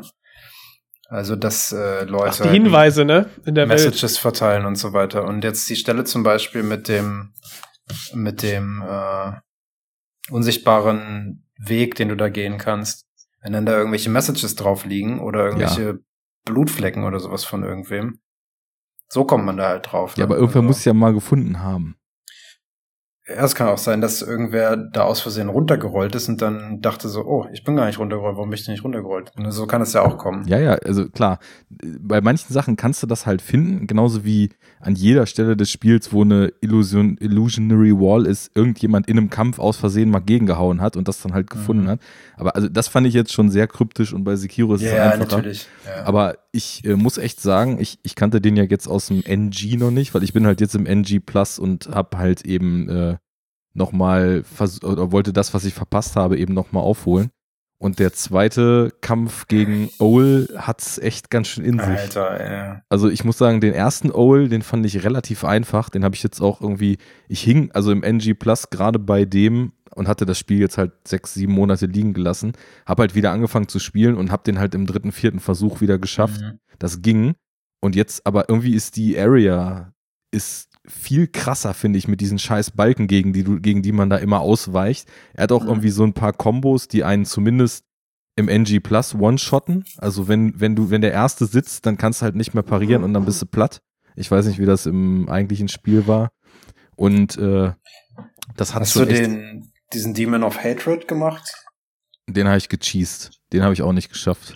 Der ist so scheiße, wirklich. Und das ist halt einfach, das ist so typisch meine Kritik an Sekiro. Ist halt, sind, sind solche Gegner irgendwie. Es macht halt einfach keinen Spaß irgendwie. Also, Das muss ich tatsächlich, also den Demon of Hatred, ich kannte halt die, die Art, wie du in der Arena die Bosse cheesen kannst, also auch diesen Reiter, der der erste Ja, richtige Boss im Spiel ist ist. so geil, und auch den Demon. Du musst Und halt der- ja auf diesen, auf diesen einen Kampfturm klettern, dann kannst du Ja. ein super weites Gap auf das Dach springen und dann peilt er dich falsch an und rennt einfach in den Abgrund rein. Ne? Ja. Und ist halt, also alle drei Phasen sind halt einfach dann weg so. Schwerster Ja. Gegner im Spiel halt einfach tot in einer Sekunde, weil er in den Abgrund rennt. Mhm. Aber ich muss auch echt sagen, also ich habe den, den Demon, es ist ja mittlerweile so, man weiß halt bei diesen Bossen, man würde die irgendwann schaffen, weil man hat irgendwie, man hat die Mhm. ganze Scheiße durch. Man hat den Orphan durch, man, man hat Lawrence durch, man hat äh, Medir. damals, hä? Medir. Wir waren Media nochmal. Medir, der Drache, Alter? Ach, gegen den habe ich nie gespielt, den habe ich Puh, nicht gefunden. Das, das, war der, Sch- das war der längste Kampf, den ich jemals irgendwie in einem Dark Souls-Spiel hatte. Alter. Den habe ich nicht gefunden im DLC und da Dark Souls 3 habe ich bis jetzt auch nur anderthalb Mal gespielt. Da bin ich auch im NG Plus irgendwie jetzt so am Durchrennen gewesen, aber da noch nicht wieder angekommen. ist ja Naja, ganz schön lame von dir. Musst du doch fünfmal spielen. sonst bin ich gar kein Veteran, ne? Ja. Aber was habt ihr denn so an Filmen Ja, geguckt? könnte Lass man mal hier ja- im Filmpodcast über Filme reden. Also da kommst du aber Och. jetzt, finde ich, schon recht, recht früh drauf. äh, Also ich, ich habe ja, weil ich es vorhin schon erwähnt habe, das können wir kurz abhandeln, Irishman jetzt endlich geguckt. lass uns das mal kurz abhandeln. Zum dritten Mal. Und äh, ich mag den richtig gerne. Also ich finde den echt gut. Das freut mich Punkt. vor allem, weil du dich äh, im Vorfeld enorm kritisch über die digitalen Effekte, die diesem Film ja zum Mhm. Einsatz kommen und die man ja auch im Trailer schon sehen konnte, geäußert hast. Mhm. Ja. Also ich verstehe auch äh, die Notwendigkeit irgendwie. Ich habe mir noch dieses Making-of oder nee, nicht Making-of, dieses Vierergespräch angeguckt, was es bei Netflix gibt. Zwischen äh, Pacino, Pesci, Scorsese und äh, De Niro. Und da ist auch eigentlich nur so ein bisschen bla bla, aber es ist schon ganz nett, die alle viermal so miteinander reden zu hören. und ähm, da sagt Scorsese, dass sie halt unter anderem deshalb darauf zurückgegriffen haben, weil sonst irgendwie so 50 Prozent der Szenen, oh, also in denen der De Niro-Charakter auftritt, ohne De Niro hätten gedreht werden müssen mit Ja. irgendeinem anderen Schauspieler oder sowas. Ja. Das willst du dann ja auch nicht machen. Und ja, wie gesagt, es ist halt die Effekte, man sieht sie halt, es sieht halt auch weird aus so und vor allem die blauen Augen und Kacke. Ja, aber die sind Mag ja ich nichts, nicht, die haben ja nichts mit De-Aging zu tun. Also ich finde die blauen Augen, wie René Ja. vorhin auch schon sagte, sind das Doch, das hat was mit De-Aging zu tun. Ja, aber Die blauen Augen? Natürlich, klar. Wie? Weil die hat er ja später nicht. Menschen haben, äh, Augenfarben ändern sich ja. Und du hast ja, ja, aber doch nicht von so nicht so Azur, natürlich. Ja, klar, aber natürlich braun. meinen die das als De-Aging-Effekt, glaube ich schon, weil er hat ja später keine blauen Augen mehr, wenn er älter ist. Ist das wirklich so in dem Ja, Film? ja, auf jeden Fall. Weil es gibt ja, also es gibt ja mehrere Filme, wo De Niro mitspielt, wo er immer mal wieder so blaue Kontaktlinsen trägt und ich find's halt jedes Mal befremdlich. Mhm. Wie dem auch sei. Ja. Mich hat's äh, im Endeffekt nicht so sehr gestört, wie ich es erwartet hätte.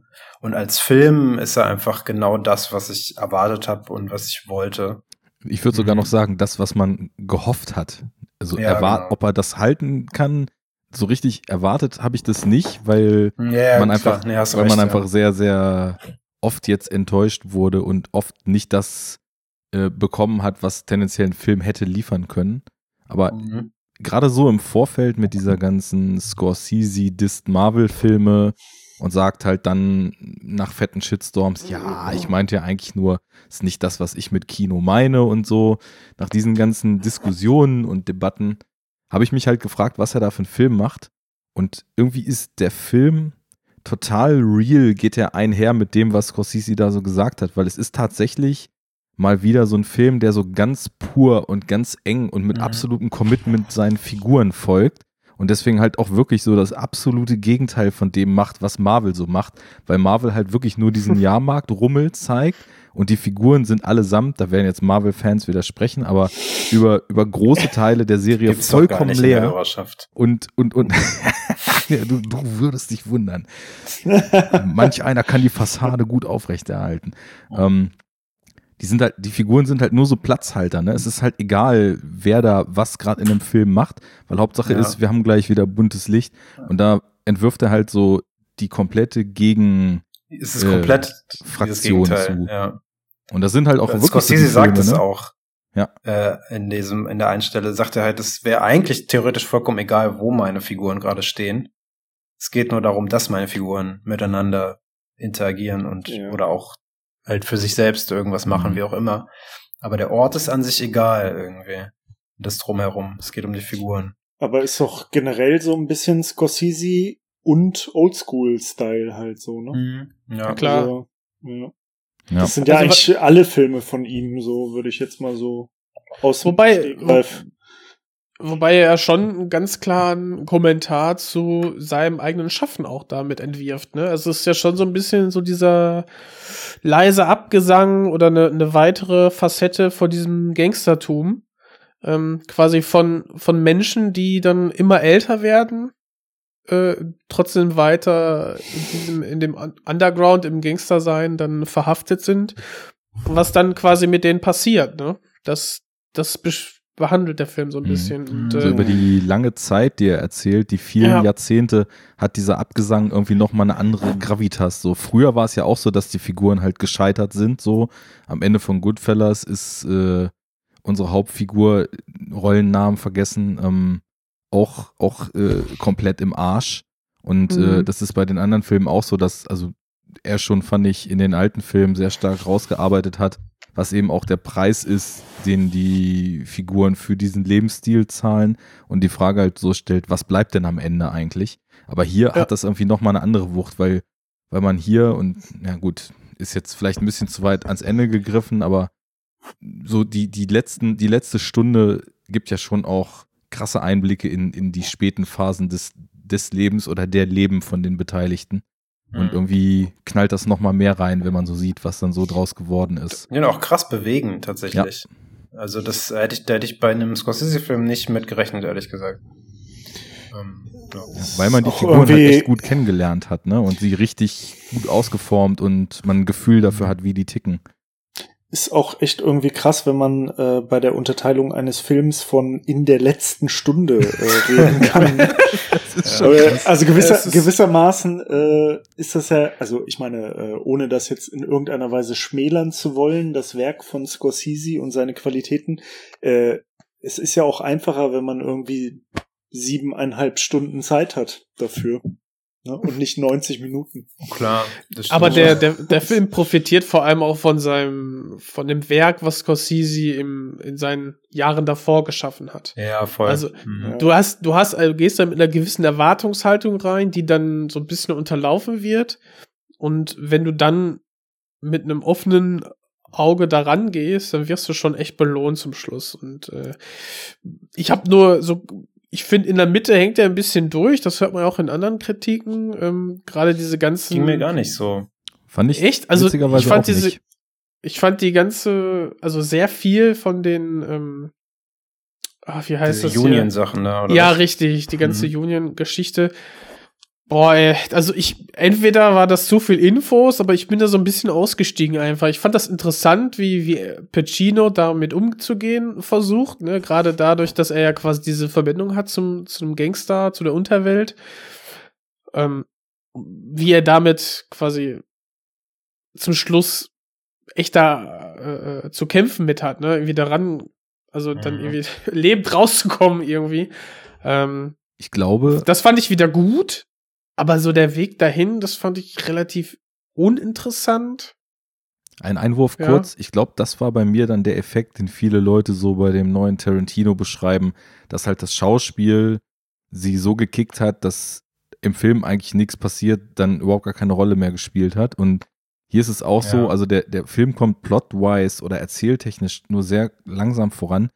Aber ich habe es so genossen, nach gefühlt Jahrzehnten, in denen man das nicht mehr gesehen hat, mal einen Pacino zu sehen, der mal wieder Bock hat und der nicht nur Bock hat, sondern der nochmal alles abruft, was er hat und der auch, ähm, abgesehen von, was wir vorhin schon meinten, dieser, naja, dieser, sag ich mal, Körperhaltung, die nicht mehr verstecken kann, dass er eben schon über 70 ist, davon abgesehen, alles, was er verbal und mimisch macht, alles rausfeuert, was geht und gefühlt nochmal so die Energie seiner besten Zeiten irgendwie abruft, da konnte ich mich nicht dran satt sehen. Und äh, De Niro war ja die letzten zwei Jahrzehnte noch viel mehr auf Autopilot unterwegs als Ja. Pacino. Ja, Also ja. bei Pacino gibt's ja so zwei, drei Filme, wo Leute sagen, äh, dass, also die gibt's einen, von dem Tamino immer erzählt, wo er so ein Magier oder so spielt. Äh, De Niro? nee, Pacino. Ah, okay. Ähm, also zwei, drei Filme gibt es so, die, die auch ein bisschen Lob noch bekommen haben, wohingegen bei Robert De Niro ja also wirklich nur Scheintod angesagt ist seit eigentlich dem Jahr 2000 oder was. Deswegen, das, das war sowas, ähm, ist auch so eine Metaebene. So, ihr habt das ja auch gesagt, das, das, der lebt eben total von dem Werk zuvor. Und das eben auch alles, was diese ganzen Darsteller und äh, mit dem Regisseur in der Vergangenheit zusammen gemacht haben, für mich war das nochmal, und das hatte auch so was schwer melancholisches, war das nochmal so der letzte große Knall, den die alle zusammen nochmal abgefeuert haben und Wahrscheinlich. wie so, ja. ein, wie so ein Denkmal sich selbst und allem, was sie in 40, 50 Jahren gemacht haben, nochmal gesetzt haben. Wobei die Also- natürlich auch alle nicht, die sind jetzt nicht 90 oder sowas, ne? Da könnte tatsächlich halt auch noch mal was kommen. Also Ja, aber du kannst, ist über du kannst 80, dich halt, oder? ja, der- Scorsese ist älter als die Schauspieler, ja. Der Okay. ist äh, deutlich über 80 und also das ich sieht meine, aber klar, ehrlich gesagt am jüngsten aus von allen. ja, wahrscheinlich, weil er nicht immer vor der Kamera gestanden hat. Gut, aber, Olivenöl ähm, in Little Italy, es ist gut für die Haut. Ja, ähm, genau. Ja, aber ich meine auch in der Konstellation so zusammen. Also die, diese, ja, ja, diese, Ja, aber die gab's ja noch nie zusammen, ne? Aber ja, aber in einzelner Kombination Mhm. halt irgendwie so. Also Pesci Ja, und De Niro zumindest. Aber warte mal, gab's nicht irgendwie? Wie war denn das? es gab noch nie Also einen Alle, Scorsese-Film alle vier mit, haben noch nicht äh, zusammen gemacht. Nee, Es gab nee, keinen. Scorsese-Film mit Ja, mit aber auch, die, auch, auch mit den Schauspielern ist es ja so eine Sache, ne? Die sind ja auch nicht alle schon mal zusammen. Also bei Godfellas waren doch De Niro und Joe Pesci, Pesci. ne? Genau. Ja, die Aber sind im, kein im Al Pa- Pacino? Nee, im Paten hast du keinen Pesci. Nee, aber da hast du Ja. dann Pacino und De Niro. Aber Ja, auch stimmt. nie zusammen. Nee, stimmt auch wieder, ja. Dann hast du äh, Heat. mit Heat hast du halt ne, De Niro Ja. und Pacino. Hey, auf jeden Fall, diese Konstellation gab's vorher nicht, das stimmt schon. Aber sie ist Ja. halt so, passt halt einfach perfekt. Und man Die fragt sich halt- halt, warum, warum gab's das nicht vorher? Ja, die haben halt früher immer in verschiedenen Konstellationen, dann eben auch mit anderen Regisseuren, mit Coppola oder Ja. Michael Mann oder sonst wem, dann die Filme gemacht, die aber eben auch so stilprägend für diesen Cops- und Gangsterfilm und Mafia-Film so über die Jahrzehnte waren. Deswegen, also für mich, ich glaube, es war auch am meisten so aus der Warte Scorsese, der wird auch noch Filme drehen, bis er irgendwann morgens nicht mehr aufwacht, so. Das, hoffentlich ist das noch lang hin, weil Ja. äh, er hat echt nochmal gut geliefert hier und der hat noch richtig Bock, das merkt man, aber so dieser Ära des Ga- Gangster- und Mafia-Films nochmal so eine, viel- also es fühlte sich einfach an, nochmal wie so ein richtiger Paukenschlag und man hatte so das Gefühl, es könnte jetzt auch hiermit dann vorbei sein und irgendwie hatte das Naja, so was so sehr ein- Melancholisches. So ein Ja, ja. Opus Magnum als Abschluss nochmal quasi, ne? Das hast du ja oft bei Künstlern, die dann im Lebensabend stehen, die dann noch mal ganz andere Seiten dann plötzlich äh, preisgeben, ne? Die auch so dann ja sinnieren übers Ende. Und das hast du hier halt auch komplett verarbeitet. Ich habe mich halt mega gefreut, auch über, über Pesci, den halt mal wieder zu sehen, so, ne? Weil der ist, der ist, hat, hat sich ja schon ein bisschen rar gemacht, so in den letzten Mhm. Jahren. Ja. Und der, der Typ ist halt einfach der Geilste. Ich mag den so gerne. Ähm, Also mir hat er Angst gemacht bei Goodfellas. ja, ja, natürlich. Bei Goodfellas und jetzt- ist das, Und jetzt Goodfellas hier ist hat das, Ja, hier ist er halt die, die liebe Seele so ein bisschen, ne? Also, Ja, aber, aber, aber auch aber hart, ja, ja, klar, aber Ja, er es- explodiert nicht halt. Ja, ne? aber halt Genau. ungewohnt, ne? Weil sonst ist er echt so der Hardcore-Choleriker vom Ja, Herrn. ja, so, genau. ne? Also wie er in Ja. Godfellas halt immer abgeht, ist halt echt eine Freude gewesen. Und, und hier, Ja. wie, wie er fast, wie er so ein bisschen fast zerbricht daran, dass quasi, wie war das, die Tochter von De Niro Mhm. ihn nicht, ihn nicht mag, Mhm. weil, weil sie ihm äh, ähm, widerspiegelt, äh, dass sie nichts von ihm hält. Ja. Ey, und dann seine Blicke, das ist schon herzzerreißend irgendwie, Mhm, ne? Das voll. ist schon echt ganz Und geil. auch das Ende irgendwie am, am Going to Church und so, wie er dann da so Mhm. aus dem Bild gefahren wird und so. Ja. Schon so, oh.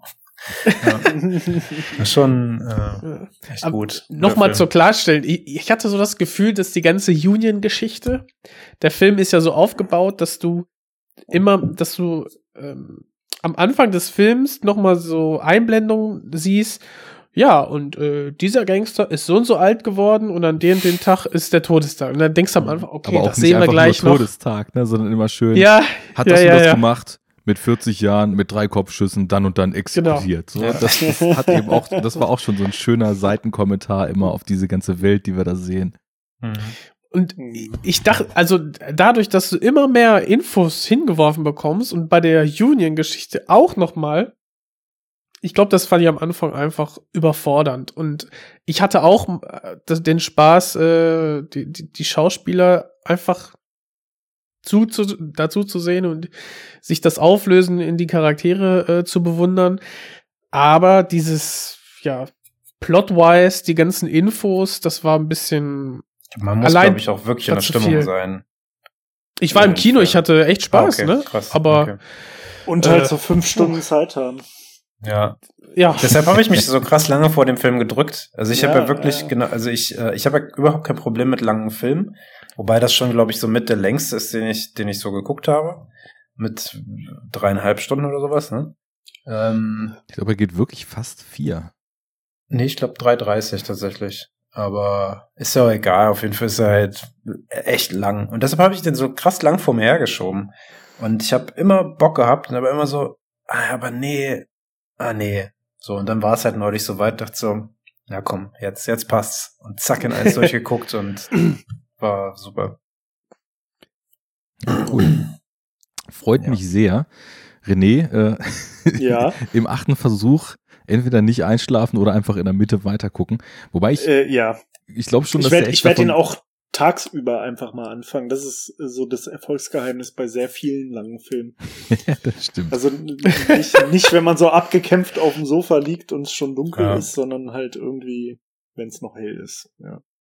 Aber ich werde ihn mir auf jeden Fall reinziehen. Also der ist ja offensichtlich und äh, äh, worth a watch. So Ja. im Ganzen.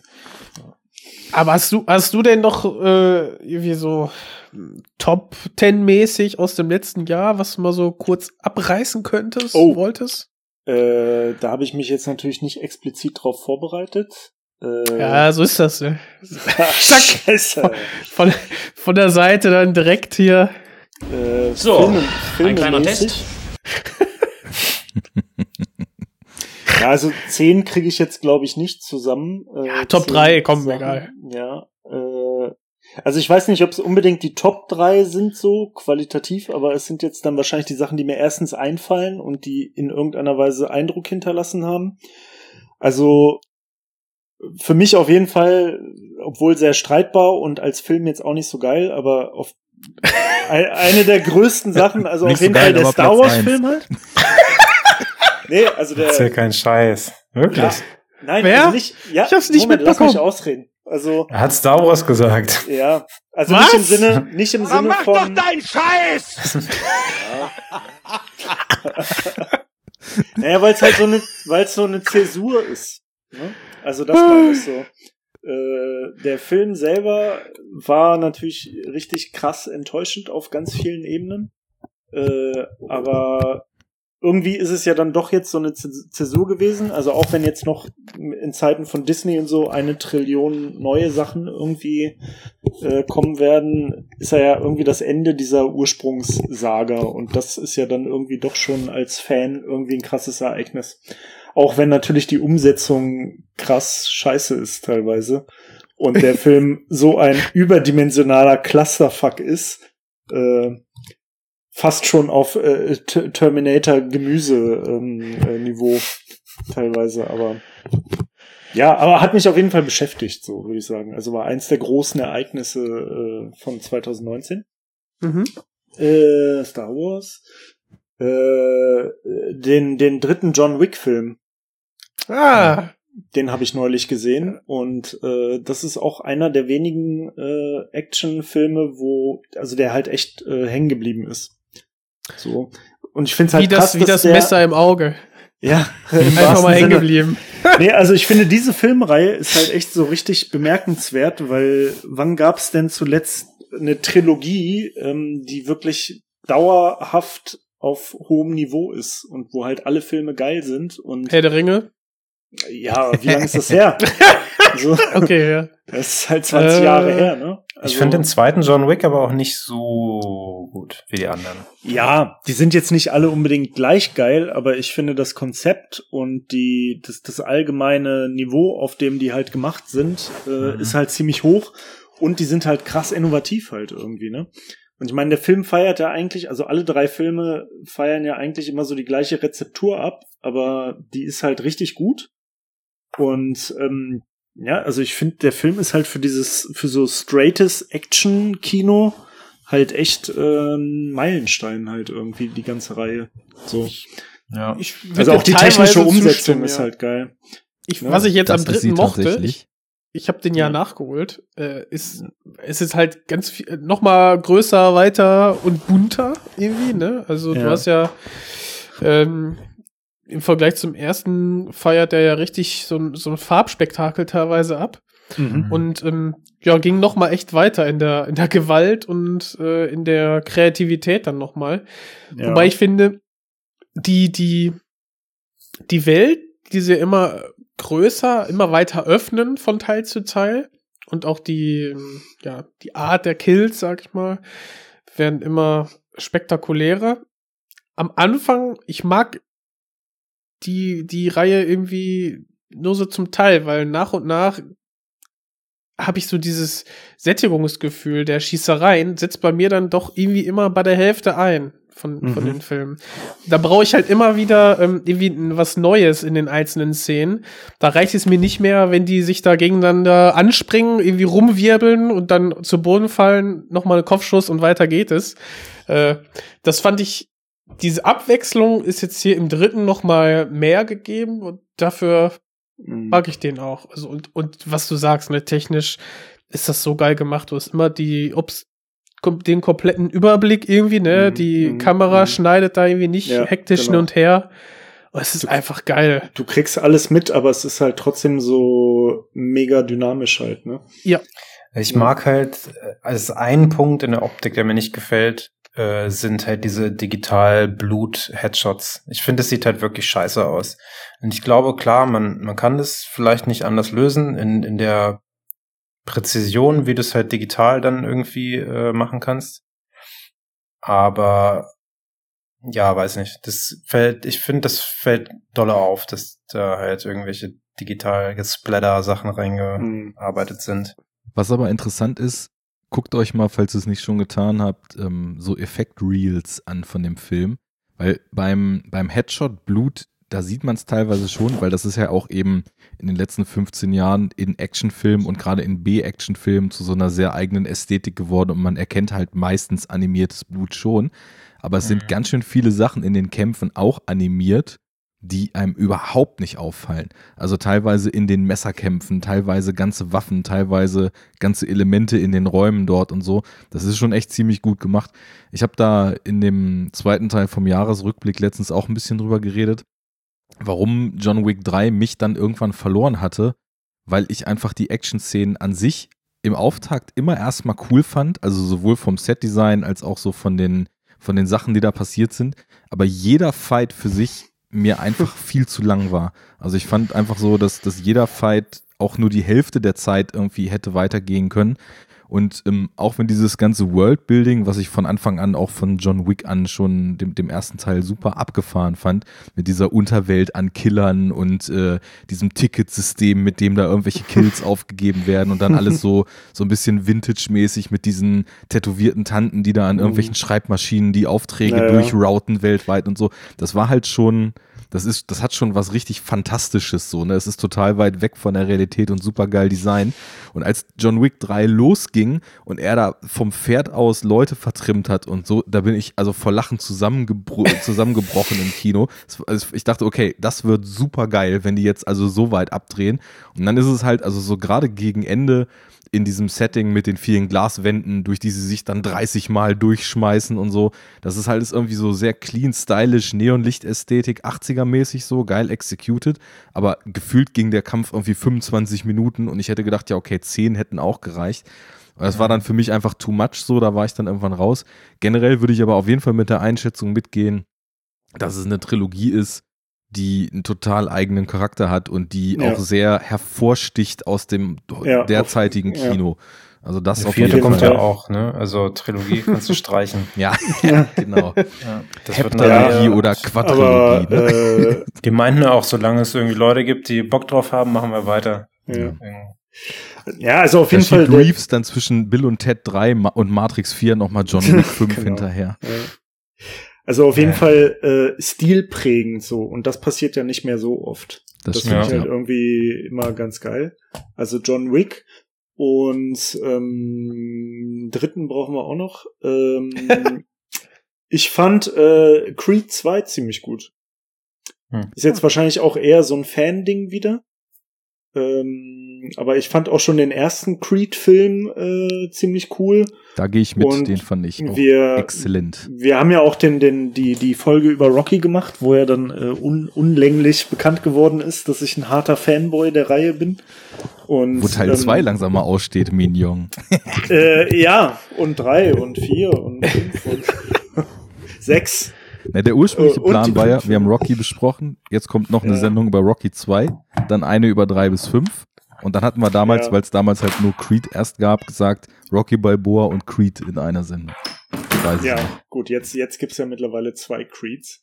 Ja. Aber ähm, also der zweite Creed, obwohl der jetzt nicht so mega innovativ ist, ähm, fand ich halt auch, dass der die das, was schon am ersten Creed mir so geil gefallen hat, also diese perfekte Rocky-Tonalität und zwar auch diese Oldschool-Tonalität der ersten Rocky-Filme, So das Äh, Magic Moments Ding. Ja, genau, genau. Also hat. dieses, genau, dieses magische Feeling, das also zumindest ich in der in der Rocky-Serie so abfeier, ähm, das ha haben die beiden Creed-Filme halt auch wieder kreiert. Und ich, du merkst halt einfach, dass der mit mit ganz viel äh, Liebe zum zum Franchise halt und ganz viel Respekt gemacht wurde, was mit Sicherheit auch daran liegt, dass halt Sylvester Stallone alles in der Hand hatte und dass es halt generell ja sein Ding ist und er sich das alles ausgedacht hat. Mhm. Aber ähm, weiß nicht, den fand ich geil und ich fand es halt auch, obwohl es natürlich cheesy ist, also dass sie es inhaltlich mit mit der Tatsache jetzt, dass er jetzt gegen den Sohn von Ivan Drago dann, also der Sohn von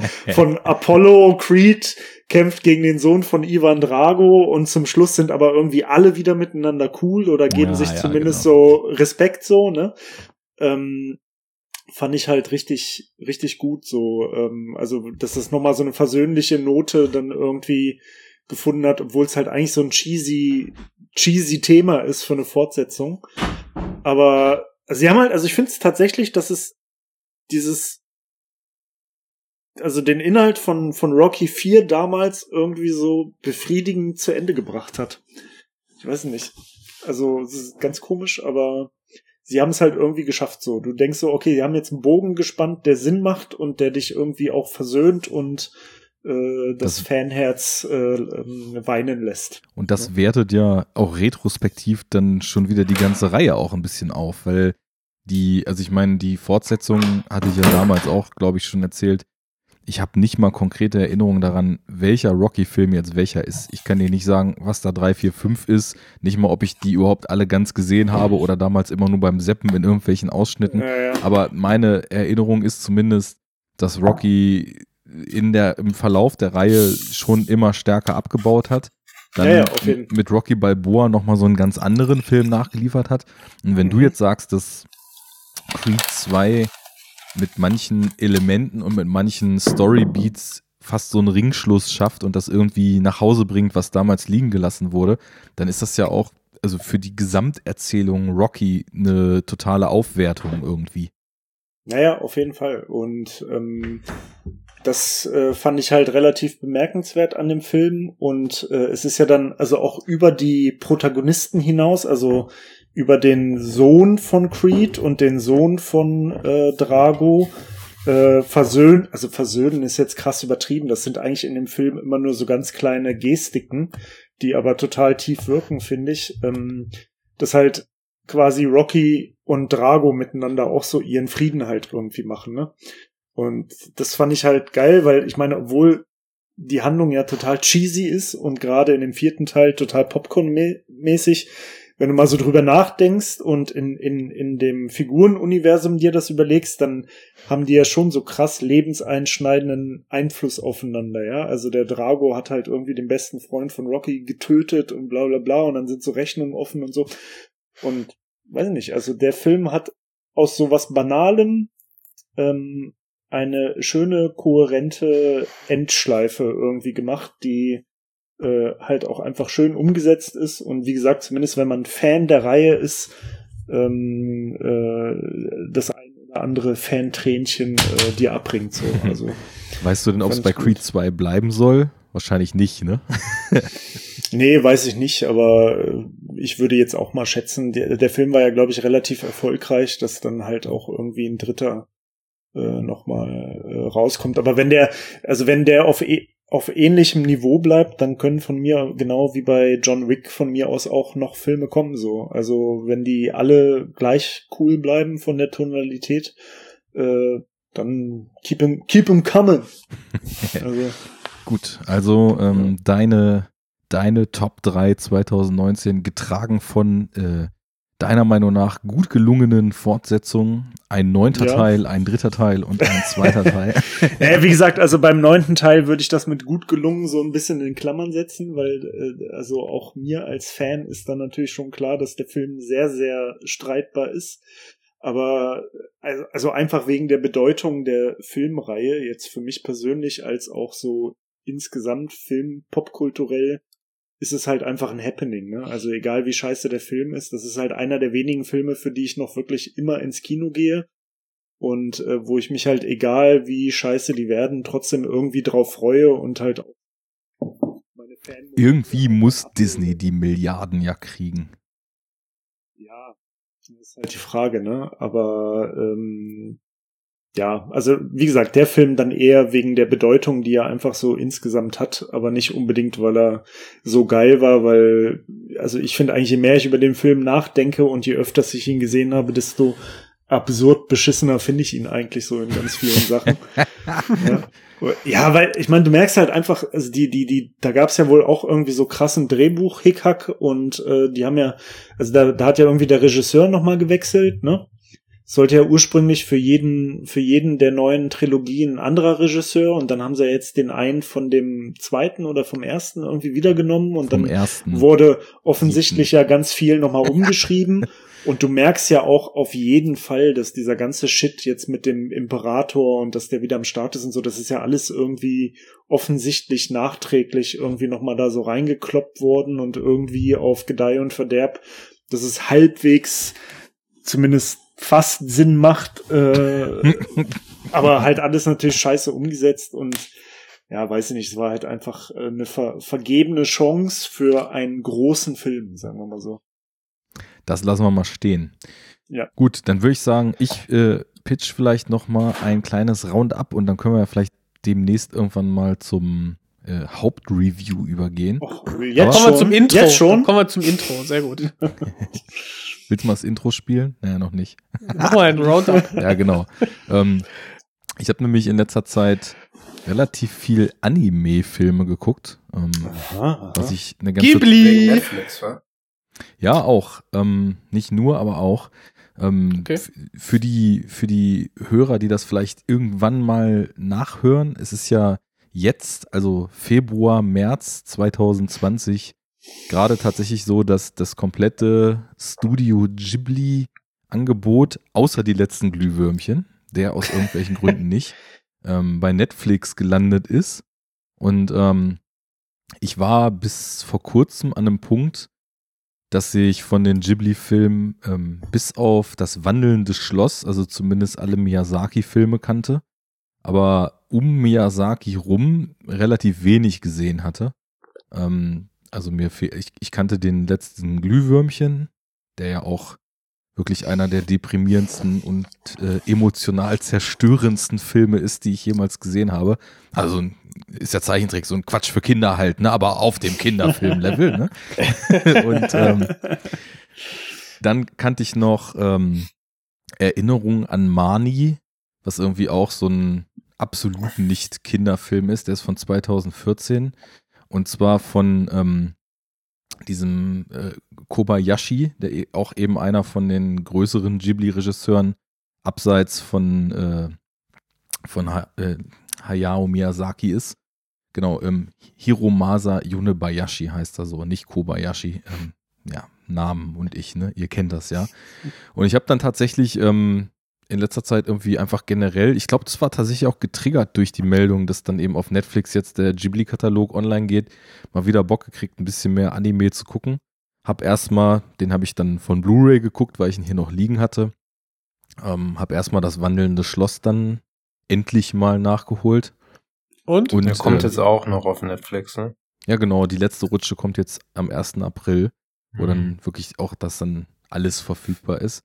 Und äh, den fand ich natürlich auch wieder exzellent. Also ich muss wirklich sagen, insgesamt jetzt, es gibt jetzt keinen Miyazaki-Film, selbst die, die wirklich überwiegend für Kinder sind, wie Ponyo oder Kikis kleiner Lieferservice, selbst die finde ich total super. Und ähm, es gibt also keinen Miyazaki-Film, den ich auch nur mittelmäßig finde. Also die sind einfach alle absolut großartig. Und ähm, es ist ja mal so ein bisschen verschoben so, mal ist ja der Coming-of-Age-Aspekt ein bisschen größer, mal ist so Selbstverwirklichung und so weiter und dieses äh, ein bisschen größer. Dann ist mal, keine Ahnung, wie bei Mononoke, so dieses Umweltschutzthema ein bisschen größer. Und, bisschen größer. Ja, leicht. also ich meine, er hat ja so seine Hauptthemen halt, ne? Ja, Fliegen, ja Krieg immer, Aufwachsen, Umweltschutz, genau. Antikrieg, äh, Umweltschutz und so. Und der wandelnde Schloss ist ja dann schon wieder eher so ein krasserer Antikriegsfilm, der eben auch total stark so mit dem Negativen in der Welt und dem, wie die Menschen sich gegenseitig sinnlos die Köpfe einhauen und was das eben auch wieder für Auswirkungen auf die Menschheit an sich und aber auch den Planeten wieder hat, dann eben spielt. Und ja, was soll man sagen? Also ist es fast schon so ein bisschen müßig, weil er ist halt einfach auch, er ist natürlich vom Stil genauso wie die anderen Miyazaki-Filme, weil Ghibli da ja eben auch ein festes Animatorenteam hat und ähm, ist in den Themen total gut geschrieben, hat lustige Momente, hat total schöne Ideen, äh, auch kreative Ideen. Mir hat das total super gefallen, dass eine der Figuren dann diese Vogelscheuche ist, die denen da immer hinterher hüpft und dann Und- eben in entscheidenden Momenten. Die Ofenflamme, ey, ist die nicht geil? Die ist super. Ist auch eine der coolsten Ghibli-Figuren überhaupt. Das Feuer, was nicht ausgehen Ja, darf und, so und immer gefüttert werden muss ähm, und immer nur am Meckern ist die ganze Zeit. Also total knuffig und, und echt äh, super. Also toller Film ähm, und ja, Fazit dann tatsächlich, also ich habe natürlich auch so meine Favoriten. Ich habe den mega Crush auf Totoro und ansonsten würde ich glaube ich sagen, dass Mononoke so mein liebster Miyazaki ist. Wobei halt Chihiro auch der Hammer ist und äh, viele Nausicaa. lieben ja Nausicaa Ja. so, so extrem. Den, den muss ich mir irgendwie dann nochmal angucken. Den finde ich auch gut, aber die anderen haben dann noch so ein bisschen die Nase vor, obwohl mit Sinti-Soundtrack und super abgedrehten apokalyptischen Matrix-Vorlagen, äh, Monstern und so, also halt schon irgendwie Ist schon, ja. einiges krasses da passiert. Naja, also das ähm, war schon, äh, war schon schön, jetzt auch endlich mal Miyazaki Ghibli komplett zu machen. Aber dann habe ich mich halt auch äh, die Gunst der Stunde genutzt und habe gedacht, jetzt will ich auch mal schauen, was eben abseits von ihm nochmal so im Studio Ghibli gelaufen ist. Hab mir jetzt vor ein paar Tagen mal Arietti angeguckt. Ähm, Ah. Habt ihr den gesehen? Nee. Nee, Nein. Nee, aber wird auf jeden Fall auch kommen. Ich habe mir äh, Tales of From Earthsea angeschaut. Ah, okay, cool. Zum Das ist Beispiel. die Chroniken von Erdsee heißt ja auf Genau. Deutsch, ne? Ja. ja. Mhm. Ja, Arietti war auch das ähm, Buch total. ja, wie auch sonst. Ja, Geil. ist von Le Guin. Ist sehr bekannt. Ja, bestimmt. Du hast sowieso jedes Buch gelesen, das mal verfilmt wurde. ja, Arietti war auch total schön. Also das, ähm, der war schon auch ähm, vom, vom Erzählstil und so war der dann auch doch echt ein bisschen anders als die Miyazaki-Filme. Es ist, glaube ich, von der Art her auch schon am ehesten so ein Coming-of-Age-Film. Es geht eben um die kleine Arietti, die zu einer äh, Gattung Mensch gehört, die eben nur 10 Zentimeter groß ist und sich irgendwo hinter den Wänden der Häuser der eigentlichen Menschen quasi ihren Lebensraum gebaut hat. Und, Quasi ähm, wie die Borger. Genau. Die Borger. ich habe jetzt mal den deutschen wunderschönen Titelzusatz Arietti und die wundersame Welt der Borger nicht dazu genannt, Arietti reicht, glaube ich. Naja, und ähm, es geht also im Grunde genommen darum, dass ähm, in dem Haus, wo sie mit ihrer Familie, also das ist die, die Mom und der Dad, dann eben lebt, in so, einem, so einer Art kleinen Puppenhäuschen irgendwo in einem Lüftungsschacht, ähm, dass da ein Junge, also von den eigentlichen größeren Menschen, der ein Herzleiden hat und im, Hinblick auf eine OP, die bald kommen soll, nochmal sich ein bisschen ausruhen und ein bisschen auftanken soll, dann eben dort unterkommt. Und der sieht eben diese kleine Arietti, was wohl schon lange nicht mehr passiert ist, dass sich irgendeiner von diesen kleinen Menschen hat sehen lassen. Und ähm, dann entwickelt sich so ein Miteinander aus denen.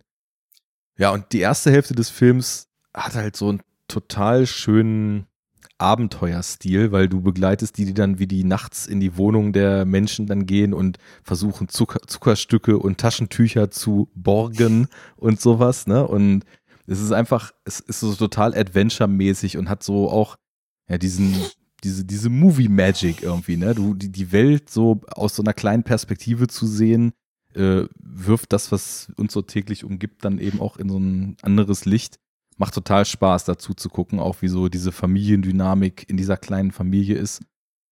Naja, später werden die dann halt entdeckt, dann kommen so die typischen Faktoren dazu, die böse Haushälterin will die kleinen Menschen vertreiben oder von, von Kammerjägern fangen lassen, ähm, gibt es ein bisschen Hickhack und löst sich dann alles irgendwie auf. Ähm, auch echt schön. Insgesamt muss ich aber sagen, äh, sonst sage ich oft, Filme sind mir zu lang. Hier finde ich, der hätte ein bisschen länger sein können, weil diese ganzen Figuren, ähm, die sind gut angeschnitten, die Charakterisierung reicht auch, aber man hätte halt über diese Familie und über den kleinen Jungen und über das Verhältnis der Mutter, die in ihren Kindertagen auch diese kleinen Leute schon mal gesehen hat. Und dann gibt's eben noch andere kleine Menschen, die irgendwo im Wald wohnen, die später eine Rolle spielen.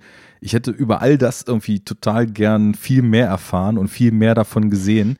Und mit relativ knappen 90 Minuten ist der Film dann echt schnell vorbei und sprintet fast schon durch so verschiedene Aspekte durch, die man ja sicherlich noch äh, schöner hätte ausformulieren können oder also weil eben auch der erzählerische Ton ist ähm, ja so sehr menschlich, sehr warm, sehr angenehm. Ähm, das da hätte man noch viel viel schönere weitere Charaktermomente eben reinpacken können. Zeitweise zwischendurch äh, greift er musikalisch so ein bisschen daneben, muss ich sagen, weil da ist dann zweimal auch so ein echt krass kitsch-poppiges äh, Musikstück eingespielt, was eben auch mit Vocals ist und auch so ganz komisch geschnitten, weil es läuft halt ein Song mit Vocals und die Figuren unterhalten sich trotzdem noch miteinander und du kannst mhm. halt dann gar nicht richtig verstehen, was die sagen, weil halt diese Kitsch-Vocals die ganze Zeit okay. so mitschwingen. Ist ein japanischer Song oder? Ja, ganz komisch, also, so japanisch und englisch durcheinander gesungen. Ähm, okay. Sehr, sehr seltsam. Also die Musik ist auch, ähm, nicht von dem äh, Stammkomponisten, den zum Beispiel hier der Miyazaki dabei hat, also Hisaishi oder Hisayashi, wie, wie heißt der nochmal? Weiß ich nicht. Joe, Joe Hisaishi, glaube ich, ähm, der die ganze, die ganzen äh, Scores auch für die Miyazaki-Filme gemacht hat und ja immer so sehr, sehr große und trotzdem sehr melancholische, schöne, emotionale Musik für die, für die äh, Miyazaki-Filme eben komponiert hat. In äh, dem Fall jetzt ist die Musik von, jetzt habe ich es mal nachgeguckt, Cécile Corbel. Ähm, das ist eine französische Folksängerin, Harfenistin und Komponistin aus der Bretagne. Und okay. ähm, ja, irgendwie seltsam teilweise.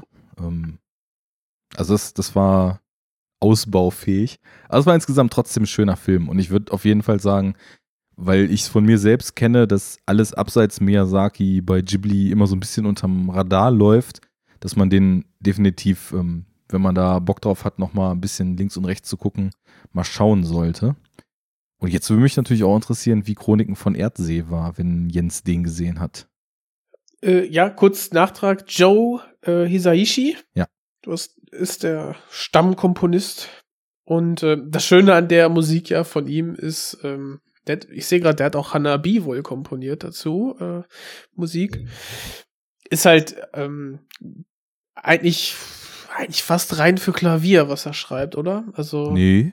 Also da so Klavier spielt auch immer eine große Rolle, aber da sind auch wirklich orchestrale Scores dabei. Äh, okay. Die aber immer so eine verträumte Melancholie haben. Mhm.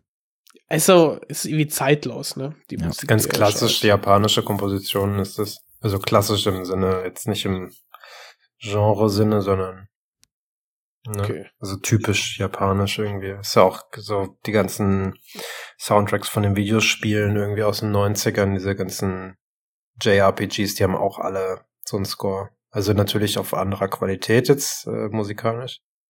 Aber so diese Anmutung davon ist sehr mhm. japanisch. Ich glaube, ich habe in der Episode zu Hanabi auch darüber gesprochen, weil ich habe da mir mal ein YouTube-Essay drüber angeguckt und ist tatsächlich wohl auch so, ich weiß nicht, dass die Tonleiter anders ist, in der da komponiert wird. Das haben die da gezeigt, dass es also eben für diese japanische klassische Musik so bestimmte Notenkombinationen gibt, die Ja, das sehr ist keine. Tonleiter, das sind, das sind Skalen. Aber Oder Skalen, ja, ja. Ich habe ja von Mhm. sowas genau 0,0 Plan. da, da bist du der Man. Aber ja, das ähm, Ja, es gibt ja, es gibt so diese ganz normalen äh, Skalen, die, die, also, was ist denn eine die so- Skala im musikalischen Sinne? ja, das sind halt, das sind schon, jetzt sind halt eben keine Leitern, sondern Tonskalen, Tonabfolgen. Also aus dem, du hast ja eh einen Tonraum von zwölf Tönen, so, ne? Von CDE und wie man sie alle kennt. Mit den Halbtonschritten dazwischen. Und äh, diese Kirchentonleitern sind halt ähm, mal sieben äh, Töne aus diesem Zwölfton-Tonraum.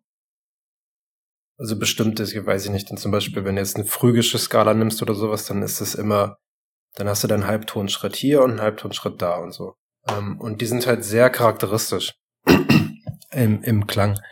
Es gibt Lydisch zum Beispiel. Lydisch ist so eine Skala, wenn, sobald ihr eine lydische Skala hört, denkt ihr halt Danny Elfman. Weil für alles, was der macht, ist irgendwie lydische und so weiter. Ist einfach sehr, ähm, die sind immer sehr charakteristisch und super schnell zu erkennen. Also zum Beispiel das Intro von Simpsons, Mhm. ja, dieser Tritonus da am Anfang, das dü, dü, ne, das, das Ding da halt.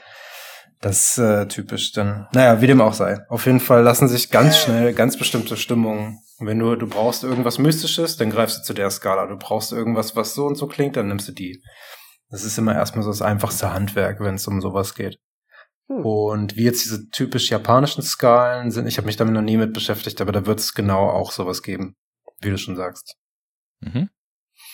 Ja. Ja, ich glaube, sowas war das dann, was eben gezeigt wurde, dass er da eben auch ein sehr spezielles Set für sich hat, was eben dann auch sofort immer diese bestimmten Emotionen, die man in Miyazaki-Filmen dann hat. Oder auch bei Hanabi war es ja eben so, dass zeitweise dann der Score so übernimmt und du so eine ganz starke Melancholie einfach verspürst, ähm, dass das so ein Trademark eben ist, was daraus kommt. Mhm. Ja, und die Melancholie bei äh, Chroniken von Erdsee ist auch da, aber weniger stark ähm, wie, ja, ich weiß nicht, jetzt bei Nausicaa oder so. Also wir haben hier auch ein, eine Welt, die von Krieg so ein bisschen zerrüttet ist und ähm, Mächte, die so in den Hintergrund äh, um, um die, also gute und böse Mächte, die um die Vorherrschaft so ein bisschen kämpfen. Aber so richtig fokussiert äh, schien mir der Film nicht. Also wir sind zwar die ganze Zeit bei ähm, dem Protagonisten, das ist quasi der, der Prinz eines, eines Königreiches, der ganz zu Anfang seinen, ähm, den amtierenden König, seinen Vater umbringt und dann quasi von zu Hause flieht und wird dann aufgegriffen von einem Zauberer und ähm, im Prinzip geht es so ein bisschen um die Beziehung zueinander, dachte ich. Ähm, und nachher geht's dann doch um ein bisschen mehr um das gute, gute Zauberei und böse Zauberei. Und ja, das alles findet quasi, ich glaube, irgendwie in Erdsee statt. Ähm, und meandert so ein bisschen herum und dann ist irgendwann der Film vorbei. Ja, das klingt also ein es ist- bisschen abkanzelnd jetzt so. Ähm, ja, La, la, es ist, das war's. Ja, es, ich finde, der ähm, Film macht so ein paar Türen auf, so äh, wie ähm, äh, quasi eine, eine psychische Erkrankung des, des Prinzen, ne? Der dann quasi in dem einen Moment äh, sehr, sehr schüchtern und ängstlich ist, in dem anderen Moment plötzlich ja fast äh, wahnsinnig und, und gewalttätig. Äh, das, diese Türen stößt er so auf, geht aber nicht hindurch oder das äh, findet dann ein, zwei Mal statt im Film und äh, so wirklich weiter wird's gar nicht thematisiert. Und das machen die anderen Filme aus äh, Studio Ghibli dann doch schon besser. Ähm, beziehungsweise hier sieht man, der Sohn von Hayao Miyazaki, Goro Miyazaki, ist hier der Regisseur gewesen. Und ähm, ja, ich weiß nicht, ob das jetzt der erste, ich glaube, das war sein Das erster halt Langfilm. Eine, das ist eine Adaption halt im Vergleich zu den anderen Filmen, ne? Das ist ja eben Hm. so das Problem so ein bisschen. Die, also glaube ich zumindest, dass die meisten von den Filmen halt Original Ideas sind. Und das hier ist, wie gesagt, von dem Le Guin Buch oder von dem Roman, von der Reihe, von Mhm. der Erdsee-Reihe, halt eine Adaption. Und das ist ja amerikanische äh, Fantasy irgendwie, ne? Und, ähm, und vor allem halt viel zu kurz in einem. Das ist so, wie wenn du halt eben einen anderthalb Stunden Film über Herr der Ringe machst, irgendwie. Ja, das, das kann, kann man wirklich so sagen. Also den, Ja. das, wenn du das so sagst, das passt wirklich zu dem äh, Erlebnis, was ich hatte, weil wir haben da viele Punkte und, und Settings, die dann aufgegriffen werden, die auch an sich durch die Zeichnung, die halt fantastisch äh, wieder sind und so, schön aufgemacht und präsentiert werden. Ähm, aber zeitgleich fragt man sich, warum haben wir jetzt hier 10, 15 Minuten verbracht, wenn es dann zu der Geschichte gar nicht irgendwie Mehrwert Mhm. gibt oder da, das nirgendwo hinführt. Und das fand ich dann halt ein bisschen sehr schade, weil das der Film an sich weniger fokussiert zu sein scheint als die anderen Ghibli-Filme eben. Ja. Ich würde nochmal Nichtsdestotrotz, auch also- die Miyazakis sind ja teilweise adaptiert. Ich glaube, wie der Wind Ja, sich hebt, okay. ist Das auch äh, auf einem Buch basierend. Aber Japanische Bücher dann oder sind das?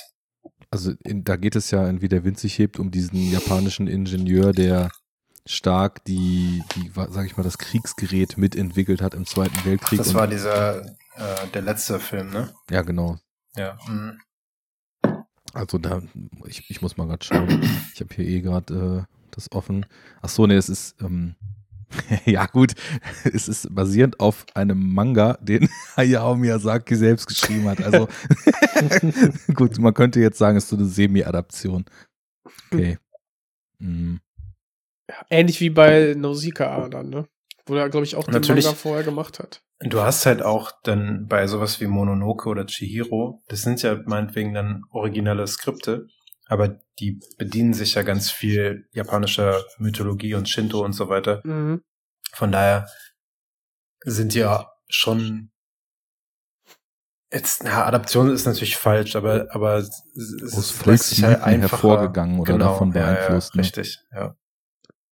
Ja, und das ist so witzig bei ihm, dass er halt diese urjapanischen und asiatischen Themenkomplexe behandelt, aber in seiner Gesamtästhetik ja auch total stark durch europäische Malerei beeinflusst ist Mhm. und dann die ganzen Welten und die Dörfchen auf dem Lande, oder das, das war jetzt auch beim wandelnden Schloss wieder so, das spielt dann eben irgendwo in Europa und die sind die ganze Zeit in irgendwelchen Fachwerkhäusern unterwegs. Also da, und dann geht's aber um einen, einen äh, Geist oder irgendein Wesen, was sich in so Flügeldämon verwandeln kann, der wieder aus einer ganz anderen Mythologie kommt. Es sind sehr spannende und, äh, oder Kontraste und, und Verwebungen von Themenkomplexen bei ihm immer. Mhm. Ja. Ja, ansonsten, die Welt baut ja auch wieder schön, schön auf, wobei ich hier halt dieses, ähm, ich hatte das ganz stark bei, bei Porco Rosso, wo man einfach da dieser gemalten Adria dann vorbeifliegt immer und äh, da hast du halt direkt so ein, ja, so ein Feeling, irgendwie, wo du, ich weiß nicht, es hört sich jetzt total kitschig an, also ein bisschen wie nach, nach Hause kommen irgendwie. Und das habe ich jetzt hier bei ähm, Chroniken von RC eben nicht gehabt. Mhm. Aber ich meine, das ist irgendwie äh, so Jammern auf hohem Niveau. Ne? Also, den kann man schon sehr, sehr schön sehen, aber es ist nicht diese runde Geschichte, die man sonst äh, gewohnt ist oder liebt von Ghibli eben. Ja, gut. Ähm, ich äh, würde sagen, ich meine, ich habe jetzt nicht nur Ghibli geguckt, ich habe auch von Makoto Shinkai noch Filme geguckt und äh, habe auch von, äh, wie heißt er, äh, Satoshi Kon Paprika noch geguckt. Aber oh, das ist so irre, das Fass, das mache ich jetzt nicht auf, das sollten wir mal in einer eigenen Sendung machen. Wir müssen ja auch Zukunftssendungen versprechen. Hier, es geht ja so nicht. ja, machen wir direkt ein bisschen Comic-Verfilme oder, oder Animationsfilme. Ich habe nämlich endlich den Into the Spider-Verse nachgeholt. Den fand ich sehr gut. Sehr, Sehr gut. ungewöhnlich.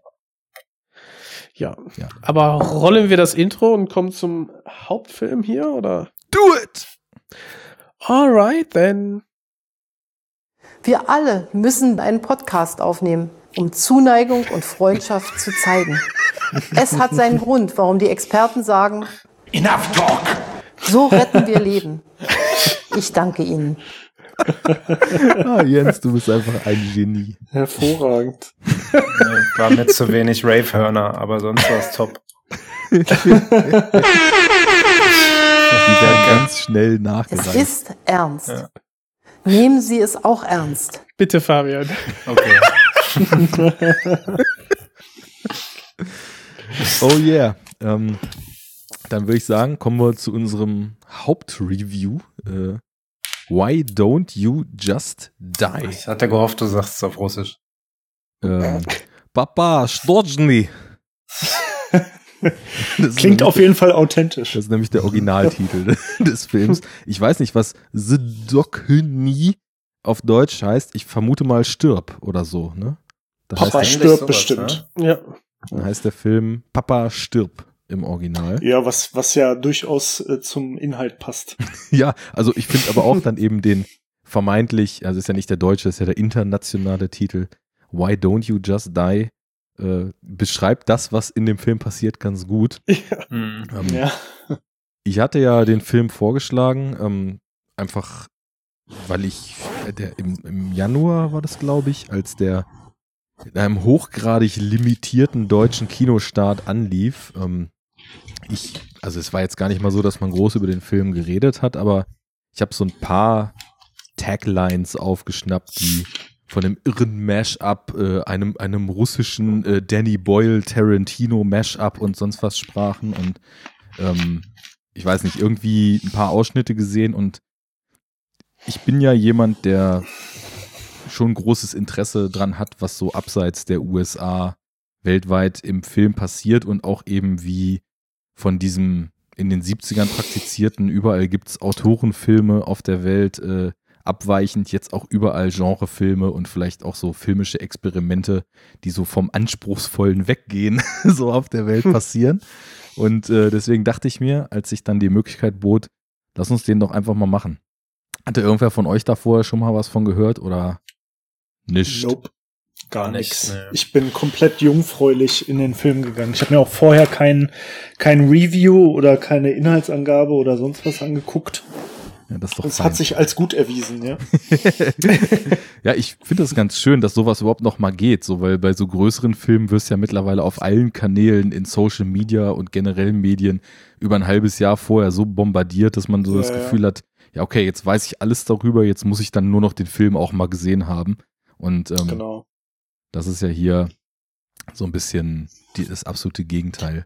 Ähm, ich hatte ein paar Sachen dazu rausgesucht. Ähm, wenn ich damit auch der Einzige bin, würde ich die jetzt erstmal pluggen. Ähm, Ja. Wunderbar. Dropped. Mic Drop. Ähm, ja, also erstmal, es ist mal wieder, das kommt bei uns ja auch relativ häufig vor, ein Debütfilm. Ähm, der Writer und Director des Films heißt Kirill Sokulov. Ähm, ja, ist eben, ich glaube, gerade mal 30 Jahre alt oder so. Ähm, wie wir jetzt schon, da wir es als äh, Film aus Russland angekündigt haben, wie wir jetzt eben auch schon vermuten, dann eben äh, Russe, der einen ganz interessanten Werdegang hat. Ähm, ich hatte ein bisschen über ihn gelesen. Wie gesagt, Langfilmdebüt, hat über die letzten Jahre schon so ein paar äh, Kurzfilme gemacht und ja, alles so ein bisschen in die Richtung wie dieser Film auch. War aber vorher, ähm, so wie ich das mitgekriegt habe, aufgrund herausragender Leistungen in der lokalen Physik-Olympiade seines Wohnortes für ein, für ein Naturwissenschaftsstipendium äh, nominiert und ähm, hat dann einen, einen äh, Abschluss in, und da muss ich jetzt mal gucken, dass ich das, dass ich das richtig kriege. Ich glaube, Nano, also irgendwas mit Nanotechnologie auf jeden Fall gemacht.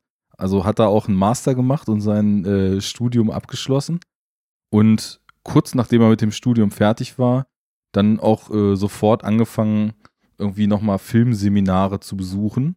Und äh, im Grunde genommen nie als Wissenschaftler gearbeitet, sondern dann erste, Ku- oder vielleicht doch als Wissenschaftler gearbeitet, aber irgendwie so das Ziel gehabt, naja gut, ich will dann doch eher Filme machen. Das fand ich so ganz witzig. Also anscheinend ist der Zug für uns noch nicht abgefahren, Jens. Oh, sauber. Glück gehabt. Sondern nur meine Pötte kommen. Naja, und äh, hat also wohl in, mit seinen Kurzfilmen, die er vorher gemacht hat, das waren, ähm, jetzt gucke ich mal nach, ähm, vier Stück. Von 2012 bis 2015 hat er die produziert. Auch immer eher so kleine Kammerspiele mit wenig Budget, die eben auch schon, und da nehmen wir jetzt schon mal ein bisschen was vorweg, sehr blutig gewesen sein sollen. ähm, ja, und hat dann so, dass er 2018 fertiggestellt war, diesen Why Don't You Just Die gemacht, ähm, der dann erstmal anderthalb Jahre so die Festivalrutsche oder Runde gemacht hat und da auch äh, ziemlich abgefeiert wurde. Also der lief halt auf verschiedenen ähm, Fantastic Filmfests und äh, in Montreal auf dem Fantasia International Filmfest hat er auch ähm, den Award für den besten Debütfilm bekommen wurde dann auch äh, in, in Austin und in Deutschland auf den Fantasy Filmfests äh, zumindest nominiert, auch für bester Newcomer mit dem Film. Und hat also in, insgesamt international relativ viel Zuspruch bekommen. Ob das jetzt in Russland auch so war, weiß ich nicht. Ähm, wir haben ja in den letzten Jahren auch öfter gehört, dass äh, russische Filme mit drastischer Darstellung von Dingen, ähm, und das war ja einmal vor drei Jahren, keine Ahnung, dieser eine Papst, der da als homosexuell dargestellt war, wo dann der Filmemacher, glaube ich, sogar in Knast musste für. Und ähm, ja, generell ist äh, das System da ja, sage ich mal jetzt mittlerweile, nicht unbedingt zu einem der tolerantesten zu zählen. Also von daher weiß ich nicht, wie der Film da aufgenommen wurde, als er dann April 19 da im Kino anlief. Naja, dann gab es noch ein paar Festival-Runs und dann ist er nun international veröffentlicht und ist hier eben auch im Januar so ein bisschen in, in Mikrokinos und in kleinen Programmkinos gezeigt worden. Ähm, okay, so viel erstmal vielleicht ein bisschen an Hintergrundwissen, weil ich habe gesagt, wie gesagt, von dem auch nur per Zufall ein bisschen was mitbekommen und äh, wie ihr schon sagt, nie was von gehört. Ich erinnere mich so vage, wir haben ja auch mal vor vier Jahren, glaube ich, eine Podcast-Reihe angefangen wo wir über internationale Filme reden wollten, von der es bis jetzt genau eine einzige Ausgabe gibt. Den Global Talk. Und äh, da haben Fabi und ich ja damals zumindest mal über Russland am Beispiel von Andrei Tarkovsky und äh, Stalker gesprochen. Wie sieht's denn bei ja. euch mit russischen Filmen aus? Äh, auch komplettes Brachland oder irgendwie so, so ein bisschen Vorbildung zumindest? Äh, also bei, bei mir ziemliches Brachland. Das Einzige, was mir jetzt aber einfällt, es gab doch mal, vielleicht erinnert ihr euch noch, äh, so zwei Filme, die auch hier im Kino kamen und die irgendwie so aus dem Nichts. Arne, sag du es. Äh, die, die so aus dem Nichts gehypt wurden. Ähm, und das, das waren so Fantasy, Action, Sci-Fi-mäßige. Ja, Notch Neu Dazor. und da gab's, glaube ich, zwei Teile von, ne? Ja, genau. Des ja. Stimmt, und der Nacht. Und Gerechter, genau. Ich, ich, habe auch irgendeinen davon im Kino gesehen. Sicher den ersten, aber, weil das auch so ein ja, Hype war. Jetzt kommen Action-Blockbuster auch aus Russland. So. Ja, genau, genau. Und genau mhm. so wurde es ja auch irgendwie vermarktet, dass das jetzt irgendwie so voll das Riesending ist und so ein Hollywood-Blockbuster-Killer aus Russland.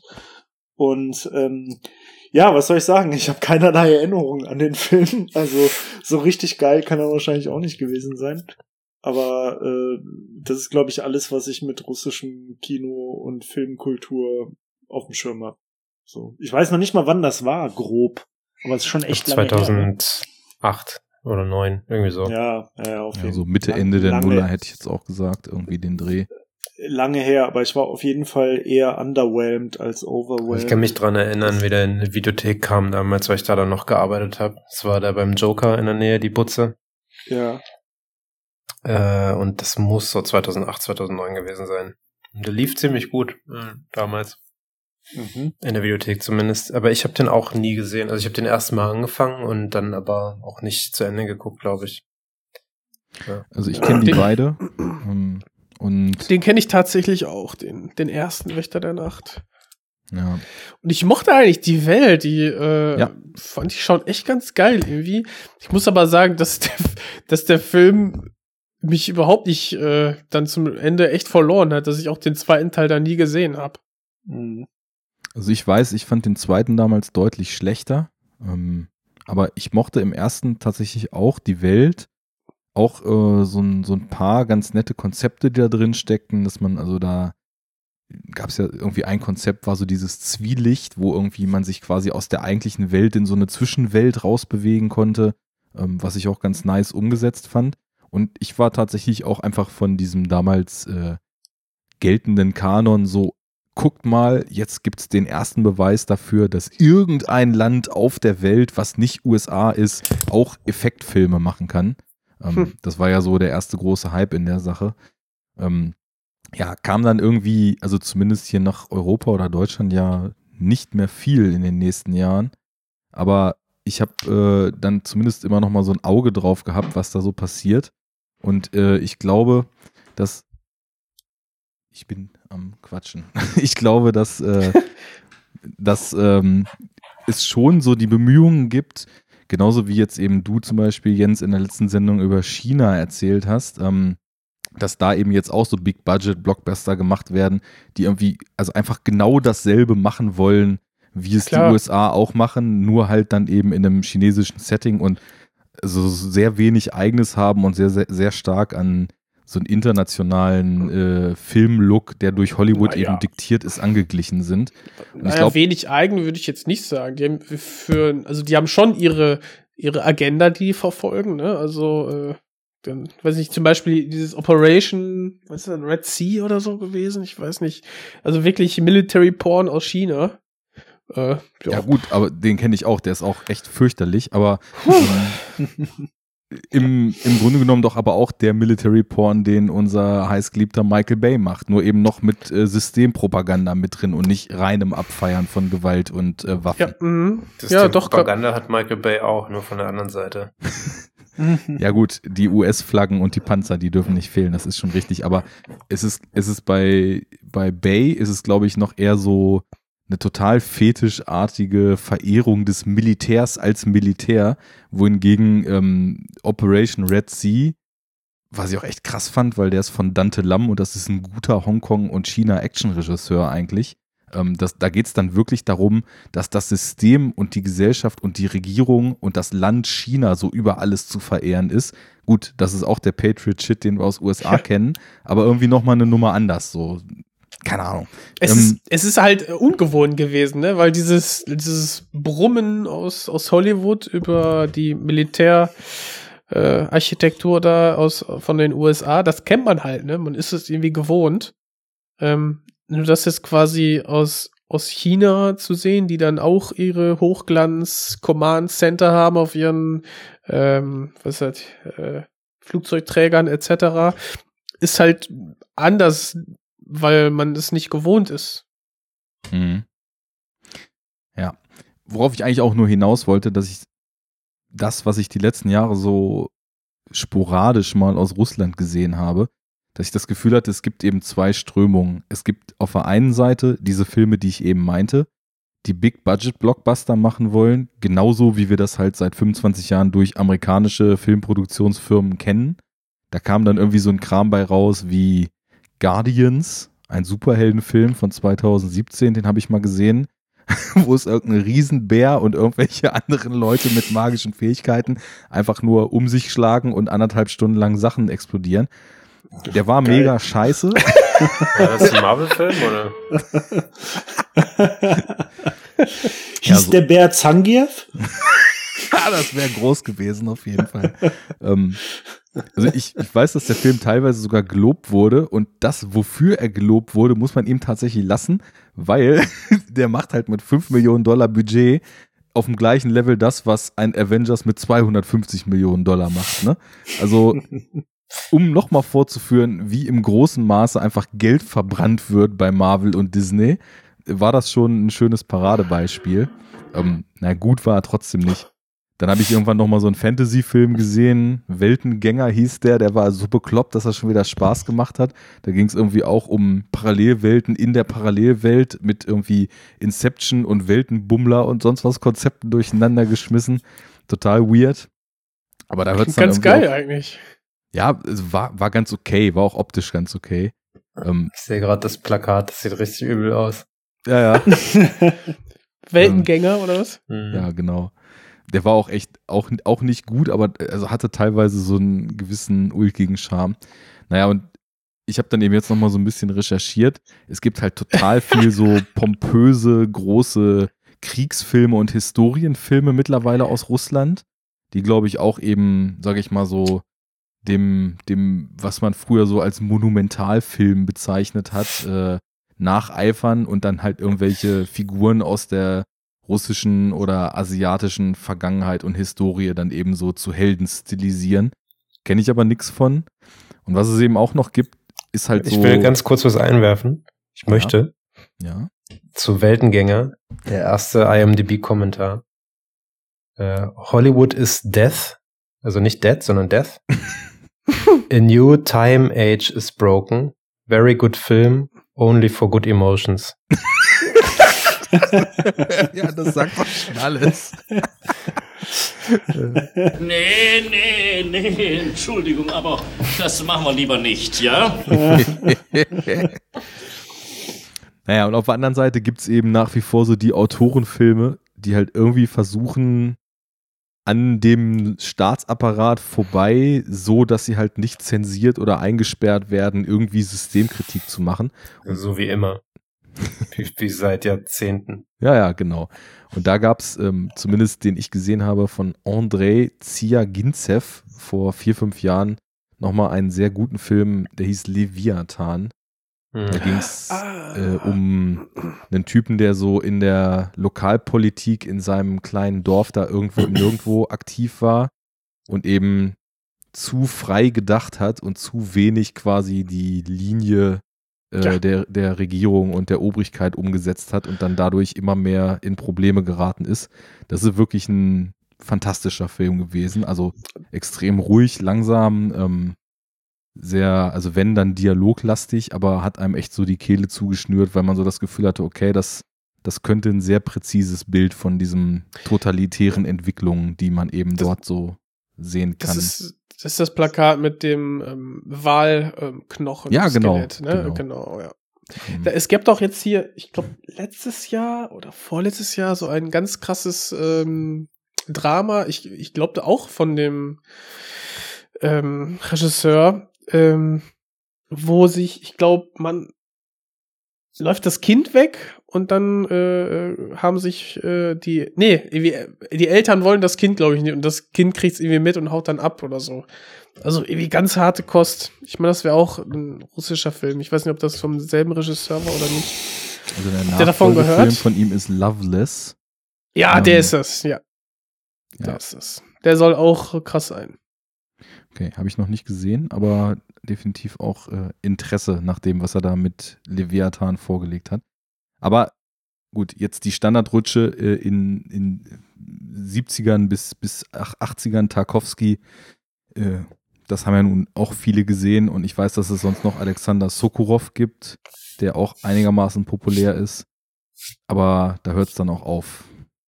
Also, ähm, ich bin da auch nicht wirklich äh, gebildet, was Kino aus Russland betrifft.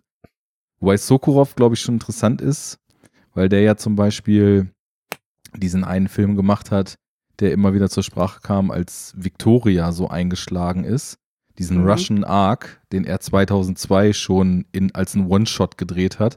Und das ist halt irgendwie ein fetter Kostüm, Kostümfilm mit zig hundert Komparsen und so weiter gewesen, den der halt, äh, weiß ich nicht, 15 Jahre vor Victoria auch in, in einer Einstellung gedreht hat, was irgendwie technisch noch so anspruchsvoll war, dass da echt Ja. mehrere Leute hinter dem Kameramann noch mit irgendwelchen Festplatten und so weiter langlaufen mussten. Ähm, ganz interessant. Kann man sich gut bei YouTube mal reinziehen. Das ist echt krass, was sie da äh, für Aufwand Ja. ähm, aufgebürdet haben, ja. Habe ich aber auch nicht gesehen, äh, leider. Ja, man, man, man kriegt irgendwie relativ wenig mit, wobei Leviathan war schon, äh, sag ich mal, hat schon seine Aufmerksamkeit bekommen, fand ich. Äh, Ja. Werde ich auch noch nachholen. äh, genau, aber so alles in allem hat man relativ wenig aus dem Filmland Russland äh, bisher gesehen. So. Es schwappt auch nicht wirklich was populär hier rüber, ne? Also. Wo, wobei, ich habe schon das Gefühl, dass es jetzt immer mehr wird. Also, man hat ja, ähm, es gab jetzt vor zwei Jahren oder so die, hier diesen Trailer, wo dieses, äh, wo so ein Raumschiff äh, in, ich weiß nicht, Moskau oder auf jeden Fall in einer russischen Großstadt dann crasht. Ähm, sehr, sehr beeindruckender Trailer von diesem Film, den wie rauskam. Und jetzt gab's da auch dieses, diesen, diesen Fantasy-Actioner, ähm, wo die in den Träumen aller Inception irgendwie auch herumspringen und alles so mit der Gravi Gravitation spielen und so ein Kram. Okay. Auch ein sehr cooler Trailer eigentlich. Halt so, ja, Fantasy-Action. Ja, was natürlich krass ist, einfach, dass ähm, ich denke mal aufgrund der Produktionsbedingungen für so eine Art von Film du natürlich in China oder Russland im Grunde genommen mit dem gleichen Geld, was Hollywood da verbrät, obwohl die teilweise ja auch schon Europa drehen, damit es günstiger ist, einfach noch viel mehr machen kannst, ne? Weil einfach die, die sämtliche Leute, die beteiligt sind an so einem Filmdreh, viel weniger Kohle dafür kriegen. Was jetzt gut ist, sei dahingestellt, ne? Aber ähm, tendenziell so das Potenzial, wenn man bereit ist, viel Geld in die Hand zu nehmen und so ein Effektkino machen will, dann ist es, glaube ich, in der Gegend ähm, gar nicht mal so verkehrt. Und was wir natürlich auch noch erwähnen müssen, um vielleicht die Rutsche über russische Filme der Gegenwart, äh, die spannend Ja, sind, noch äh, wollte ich. zu schließen. Hardcore ne? Henry. Ja, das ist so geil. oh Mann, dieser Film, ey. Das Kennt ihr den? Großer Spaß. Äh, der Name, den habe ich schon öfters mal gehört, aber ich habe ihn nicht gesehen. Großer Spaß, Das war ey. doch der erste komplett in First Person gedrehte Actionfilm. Ah, ja, da habe ich mal einen Trailer gesehen, glaube ich. Ja, ja. Erzähl mal weiter. Nix für Leute mit Motion Sickness. Also, Nee. ja, im Grunde genommen, du wachst halt als ein Typ auf. Also, es ist halt so das totale Hybrid zwischen Game und Film.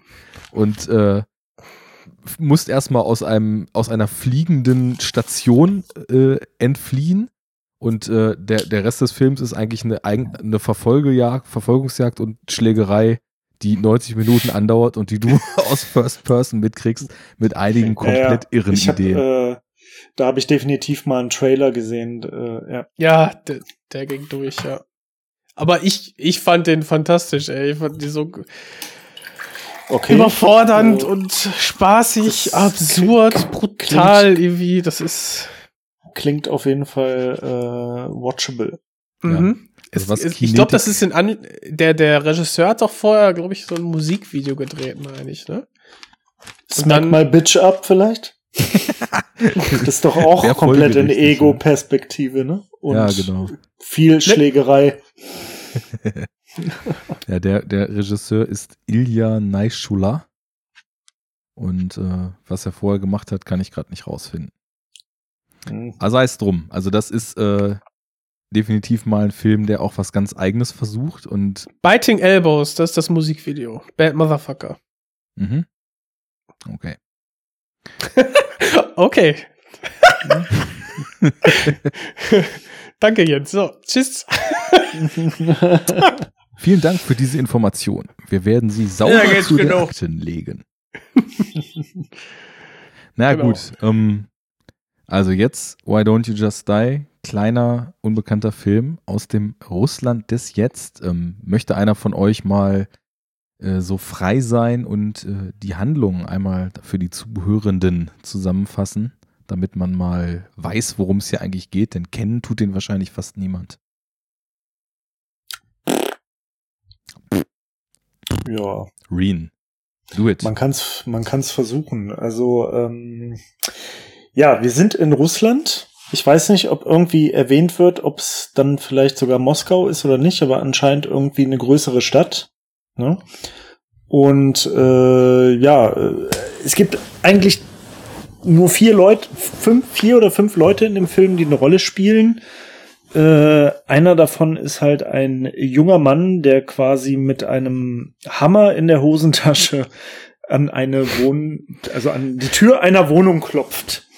Und äh, da macht dann halt ein etwas griesgrämiger älterer äh, Mann äh, auf. Der sehr vertrauenserweckend aussieht. Ja, der so gar nicht vertrauenserweckend aussieht und sehr skeptisch ist und sehr griesgrämig und halt sehr russisch aussieht und sehr russisch wirkt. Und ähm, Ja, und äh, dieser junge Mann stellt sich halt vor als der Freund von der Tochter, weil, also offensichtlich kennen die sich beide noch nicht. Und äh, kommt dann halt so irgendwie in die Wohnung. Und es wird ja relativ schnell klar, dass er mit diesem Hammer offensichtlich nichts Gutes im Sinn hat. Und äh, in der Wohnung ist dann aber halt auch noch die Mutter, äh, also beziehungsweise die Frau von diesem Mann. Naja, und äh, die setzen sich halt erstmal hin und machen quasi ein bisschen Smalltalk und quatschen ein bisschen und äh, währenddessen steigt aber immer mehr die Spannung oder auch die Anspannung vor allem zwischen diesen beiden Männern. Und äh, es wird halt irgendwie immer mehr klar, dass sich da so ein, äh, ja, also äh, es liegt halt Aggressivität in der Luft und die sind beide äußerst skeptisch und feindselig gegenüber dem anderen. Der Vater halt, weil es halt einfach der, ja, ein irgendein unbekannter, leicht abgewrackter, ähm, verloddert wirkender neuer Typ von der Tochter ist. Im Batman-Hoodie. Genau, im Batman-Hoodie. Und äh, weshalb der dieser junge Mann halt so argwöhnisch ist, weiß man allerdings nicht. Aber es wird halt ziemlich deutlich, dass er mit diesem Hammer halt irgendwie auf diesen Mann losgehen will. Er ist nicht Ähm, zum Renovieren da. Genau, er ist nicht zum Renovieren da, er ist nicht der Zimmermann. Und äh, ja, das ist halt eine ganz komische Situation, weil äh, die machen halt alle auf gute Miene zu bösem Spiel und äh, die sehr mütterliche Mutter serviert dann noch irgendwie Tee. Ja, und dann geht's ja eigentlich schon los, ne? Also irgendwann gehen die dann doch beide aufeinander los, relativ unvermittelt. Es Wenn ich das eskaliert. richtig im genau. Kopf habe, ne? Ja. Es, es wird halt die Fragen aller Fragen gestellt. Gefällt's dir, meine Tochter zu ficken? Und da geht's Wer, los. wer hat, wer hat das noch nie gehört? Von seinem potenziellen Schwiegervater. Erste Frage beim ersten Treffen, ne? Genau, ja. Ja, Ja, also Surprise, motherfucker. Ja, ich meine, Ähm, dieses Setup, ähm, das, das baut dann, glaube ich, ganz gut die Route für alles, was folgt, weil im Ja. Grunde genommen klärt der Film dann ja so nach und nach mit einigen wilden Action-Szenen und einigen sehr splatterigen, krassen Momenten immer weiter auf. Und, und vielen Rückblenden. Genau, in, in Rückblenden. Warum ist der junge Mann namens Matt Way denn eigentlich Mhm. hier? Äh, was soll das Ja. alles? Was hat es ähm, mit dem Vater auf sich? Was hat es mit der Tochter auf sich? Und dann werden, wie ich fand, eben auch so ein paar Querverbindungen zwischen diesen aufgedeckten Handlungssträngen gebastelt, die da, das Ganze, finde ich, recht rund gemacht haben. Ähm, Ja, ja, ja. Also es ist auf jeden Fall äh, plausibel, wie das alles so präsentiert wird. Und Ja. man wird so Schritt für Schritt kriegt man immer das nötige Hintergrundwissen und es bleiben eigentlich dann nicht so. Also, also, also der Film ist halt relativ stringent, was das angeht, finde ich. So die Exposition ist äh, genau in dem richtigen Tempo und man weiß immer genau so viel, dass man folgen kann, aber es halt noch spannend bleibt, so, ne? Wir können ja erstmal noch so ein bisschen spoilerfrei vielleicht mal so ein paar generelle Aspekte erstmal reviewen. Ähm, erstmal vielleicht Thema Style. Ähm, Ja, Ja. ja. das, wenn Ja, schon so ein Jack in- kommt, dann leg los. ja, in den, in den ersten 20 Minuten dachte ich mir, okay, ähm, ist, was ist das hier? Also es scheint so ein, so ein ja, Debütfilm. Also ich habe mich vorher auch null informiert, aber es wirkte so ein bisschen, bisschen rougher, wie so ein Abschlussfilm, Debütspielfilm, weil wir haben hier eigentlich ein, ein Kammerspiel und die Inszenierung durch diese, durch das, das, die Wahl der Farben, Color Grading und wie die Innenräume ausgestattet sind, das hat mich halt direkt irgendwie an ähm, hier die fabelhafte Welt der Amelie mit Gewalt erinnert. ja, also ja, stimmt, stimmt. also Ja. wirklich Jean-Pierre Genet at its best so ein bisschen. Ja. Und äh, wir haben am Anfang alles grün und, und gelb und erdig irgendwie, ähm, bis wir dann nachher irgendwann kurz einmal im, bei den, im Freudenhaus sind. Da ist natürlich alles rot, ist klar. Und Aber nicht nur wegen die- des Lichtes. ja, nicht, nicht nur deswegen. Ähm, ansonsten, genau, diese total ultra saturierten Farben. Dann spielt er mit den Close-Ups, mit super Close-Ups. Wir haben Zeitlupen, Speedrams, alles noch mit Sounds versehen. Äh, diese Wusch- und äh, Bass-Brummgeräusche, die wir Schnelle da Kameraschwenks, die von so einem. Swoosh unter, unterlegt sind. Genau. ähm, wir haben interessanten Musikeinsatz, den ich sehr, sehr witzig fand und cool in manchen Szenen. Äh, dann wiederum, wo dann einfach dieses, dieses äh, Hauptstück nur in Teilen angespielt wird. Wo ich mich gefragt habe, äh, was soll das jetzt hier? Das ist ja total das, das, bekloppt das, und das absurd. klingt halt so ein bisschen wie so Zi- Zigeunermusik oder sowas, ne? So, äh, oder so, oder so, so, so eine Mischung aus so Zigeunermusik und so ein bisschen Ska auch irgendwie so. Also auf jeden Fall, Auf jeden Fall voll Es- verpeilt irgendwie. ja, so. und es, es bricht halt, äh, und das ist ja, denke ich mal, eine von den äh, prägenden Erfahrungen dieses Films. Es ist halt auch so ein, so ein Stilbruch in der Tonalität. Halt, Ja. ne? Wir haben Und das gibt's ja ziemlich oft in dem Film. Genau, und auch mit den Rückblenden, die du ja schon genannt hast, ne? Da haben wir richtig ernste Szenen, die dann von Rückblenden äh, unterbrochen werden, die dann relativ witzig sind, weil die auch, ja, einfach mit der Situation brechen. Und all das zusammen eben mit diesem Kammerspiel und einem eher begrenzten Budget, ja, hat echt äh, Spaß gemacht. Ich muss aber Mhm. sagen, dass ich gerade durch die ähm, Gewaltspitzen teilweise sehr irritiert war. Ja. Also da kommen wir dann wirklich zu Szenen, die erst witzig waren, weil die sich da Bud Spencer mäßig unendlich da auf Mhm, die Mütze mhm. hauen. Auf einmal packt er da eine Bohrmaschine aus und bohrt ihn da ins Bein, wo das, das Blut spritzt, wie bei dem Remake hier von ähm, Cabin in the, nee, nicht hier, äh, wie heißt Evil es? Dead. Evil Dead. Wo ich denke, okay, Wahnsinn, was passiert hier gerade? Und es ist einfach, ich, also da wurde er halt sehr ja. ernst und blutrünstig. Äh, was so ein bisschen, ja, fand, den, den tonalen Bruch, den bin ich da halt mal nicht mitgegangen. Ja, also man rechnet nicht immer so damit, ne? Weil halt gerade auch äh, durch diese beschriebene Musik und halt auch so ein bisschen so slapstick-artige Prügeleien vorher und alles so ein bisschen so witzig ist halt irgendwie und so amüsant, ne? Und dann wird man halt so echt geschockt teilweise Richtig. von davon, wie krass der Gewaltgrad halt Mhm. einfach ist. Und, ne? und der hört dann nicht auf, ne? Du hast Ja, dann, du hast dann da, da wird da einer in der Badewanne immer weiter vertrimmt, dann kommt die Ja. Bohrmaschine. Und hier und dann anschließend kommt dann eine Szene mit lustiger Musik untermalt, wo ich dann einfach komplett raus war. ja, dann kam doch die Dachte, okay. Western-Musik schon als nächstes. ja, genau. ähm, Auch gro- großes Thema innerhalb des Films, Ja, würde ich jetzt mal Ja, behaupten. mhm. Ne? fand ich also aber auch sowohl, geil, ne? sowohl musikalisch als auch optisch. ja, genau. Aber, aber auch wirklich fantastische ähm, Ideen dann, ne? wie er dann einfach voller Erwartung, wie von so einer äh, äh, Maria äh, träumt, erwartet er dann quasi diesen Einfall von dem Fernseher. Ne, der Ja, ja. mitten ins Gesicht trifft äh, und dann in schönsten, in schönsten äh, Splittern dann das, äh, die, das ist ja noch ein alter Röhrenfernseher, die Ja. Röhre dann zersplittert.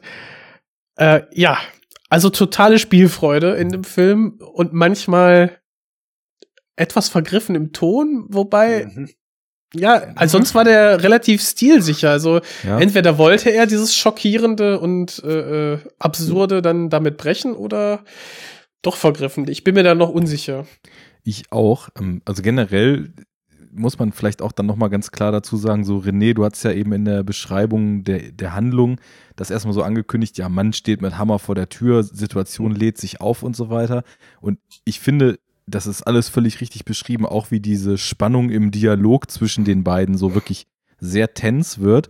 Du hast eigentlich ab der ersten Minute schon, wo er da mit dem Hammer vor der Tür steht, dadurch wie diese verpeilte Musik dann zwischendurch immer wieder aussetzt und so eine kleine Spannung aufbaut und das dann aber nicht einlöst. So, da sind eigentlich in der ersten Minute schon so Gags und so ein, so ein leichtes ähm, Fundament für so einen relativ lockeren und lustigen Ton, der dann später halt immer wieder eine Rolle spielt. Und diese Gewalt, die, die fällt da natürlich erstmal dadurch, dass es super krass ist, was da passiert, fällt die da total raus. Aber dadurch, dass eben sofort ähm, wir eher im Bereich Fansblätter und literweise Kunstblut sind, obwohl das eben sehr, sehr krasse Dinge sind, die da passieren, ähm, ist auch da, genauso wie zwischen einem super spannenden Dialog mit irgendeiner albernen Musik dazu oder zwei Typen, die sich umbringen wollen, aber dann irgendwie Bud Spencer-mäßig sich keilen und durchs ganze Zimmer schmeißen und dann irgendwie Nicht im gegeneinander. Hintern stecken bleiben in der Wand. oder, oder sich mit dem Hammer den Sack abhauen wollen und dann auf dem Boden voreinander herrobben. So, das ist, Ja. das sind halt so Ton-Bildscheren drin, dass eigentlich sehr Mhm. harte Sachen passieren und die dann aber, äh, sage ich mal, relativ lustig dargestellt sind. Und ich Ja. glaube, ich gehe da auch mit, was du sagst, so Jens, dass eben, dass dann was an Gewalt oder was ihr beide gesagt habt, was an Gewalt passiert, dass das irgendwie zu krass ist und dass man das nicht mehr so richtig lustig dargestellt kriegt, weil der Typ halt einfach gerade mal mit der Bohrmaschine das Bein Ja. bearbeitet bekommt. Ne? Ja, ja, aber das ist halt, das ist halt nicht durchgängig so, ne? Mhm. Also ähm, ich fand am Anfang, bevor das mit der Bohrmaschine passierte, klappte das eigentlich schon ganz gut, dass das halt irgendwie durch diese nicht passende Tonalität und Musik und so alles so im Gewaltgrad so ein bisschen entwertet wurde. Ja. Ne? Ähm, und als da, also ich fand gerade das mit dieser Bohrmaschine war so der erste Einschnitt, wo das Ja. halt dann nicht so war. Und da dachte ich echt so, ich musste halt echt weg, weggucken, so. das, weil ich dachte jetzt, ey, der, der bohrt ihm Das doch ist aber auch jetzt die nicht einzige Spitze, die so krass da. ist, finde ich wiederum. Ja, also Und es ist, natürlich hast du den, diese Shotgun-Wunde später noch, ja, ja, ja. die so squishy Geräusche Mhm. macht und wie so Ja, eine ja. Läuft und so. Das Aber ist das ist halt nicht so eklig foltermäßig, So. ne? Ja, genau. ja, das also, ist, ähm, also das mit der, mit der Bohrmaschine war schon das krasseste.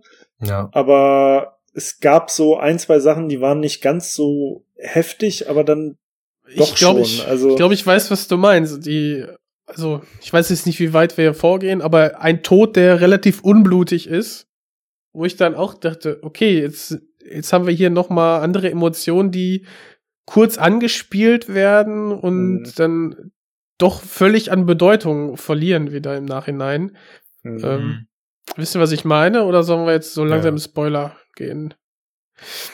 Ja, Ja. ähm, Können wir schon machen, weil ich glaube, um, also ich meine, der Film ist jetzt wirklich nicht profund in seinem Storytelling, aber ich finde es trotzdem, fand es ganz schön, dass immer so ein paar Haken geschlagen wurden. Das würde ich dann auch denjenigen, die den Film gucken oder vielleicht bei uns gewinnen. Ähm, Ich- vielleicht sollten wir das Gewinnspiel nochmal vor dem Spoiler-Part machen. Ähm, ähm, meinst du? Ja, gut. dann nochmal vorweg. Könnte Sinn machen, ja. Okay, was machen wir als Gewinnspiel? Die Leute sollen irgendeine Geschichte in unsere, in unsere Kommentare schreiben. Denkt Oder euch- per, per Audio-Message alle Namen von allen Hauptdarstellern möglichst akzentfrei sagen. wer, wer, das, wer das am besten hinkriegt, kriegt's. Ja, alles Das klar. geht nicht, dann müssen sie den Film ja schon gesehen haben. Ja, du, so kannst du auch einfach im Internet die, die Darsteller äh, googeln, wie die heißen. Äh, auch Wenn das groß. mal nicht so hoch ist, die Hürde. Naja. Oder wer uns als erstes 100 Euro überweist, ja, der gewinnt dann diesen Ja. Film. Ja. der, hat, der hat eine gesonderte Chance auf den Film. Mhm. Und alle an, die nächsten 20, die 100 Euro überweisen, haben eine nicht mehr ganz so hohe Chance. genau. Nee, die Dann kriegen wir aber noch einen DVD-Rip über, über Google Drive freigegeben. Okay.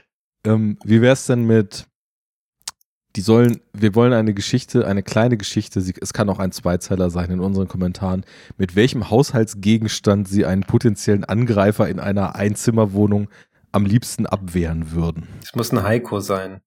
Ein Heiko. Ein Heiko. Wie viele Verse sind das dann? Sieben? Drei, es Ja. sind halt fünf, sieben, fünf Silben. Ach so, genau, fünf, sieben. okay, ist aber ein russischer Film. Fällt dir russische Poesie ja. ein? Nur Genau, Tonleitern. das, das alles auf Russisch, bitte. Okay, nein, wir bleiben bei Arnes Vorschlag. Es tut Ja? mir leid. Gut, also, um, bei, um am Gewinnspiel teilzunehmen, schreibt ihr in unsere Kommentare, äh, mit welchem Haushaltsgegenstand ihr am besten potenzielle Angreifer in einer Einzimmerwohnung erledigt.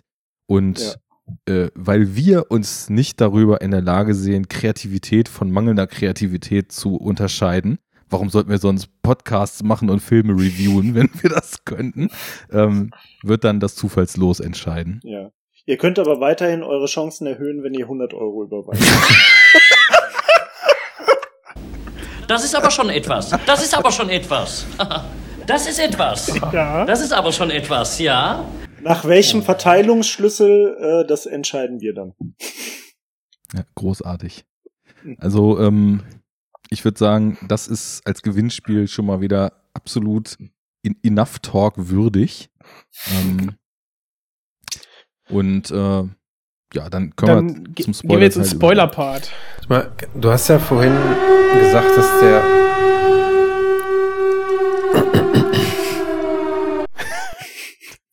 auf den, war das Silent Hill, ja, oder? Ja, ja, klar. Ähm, auf den Nur Festivals irgendwie so äh, als, als Tarantino, Danny Boyle ähnlicher Film irgendwie gehandelt wurde.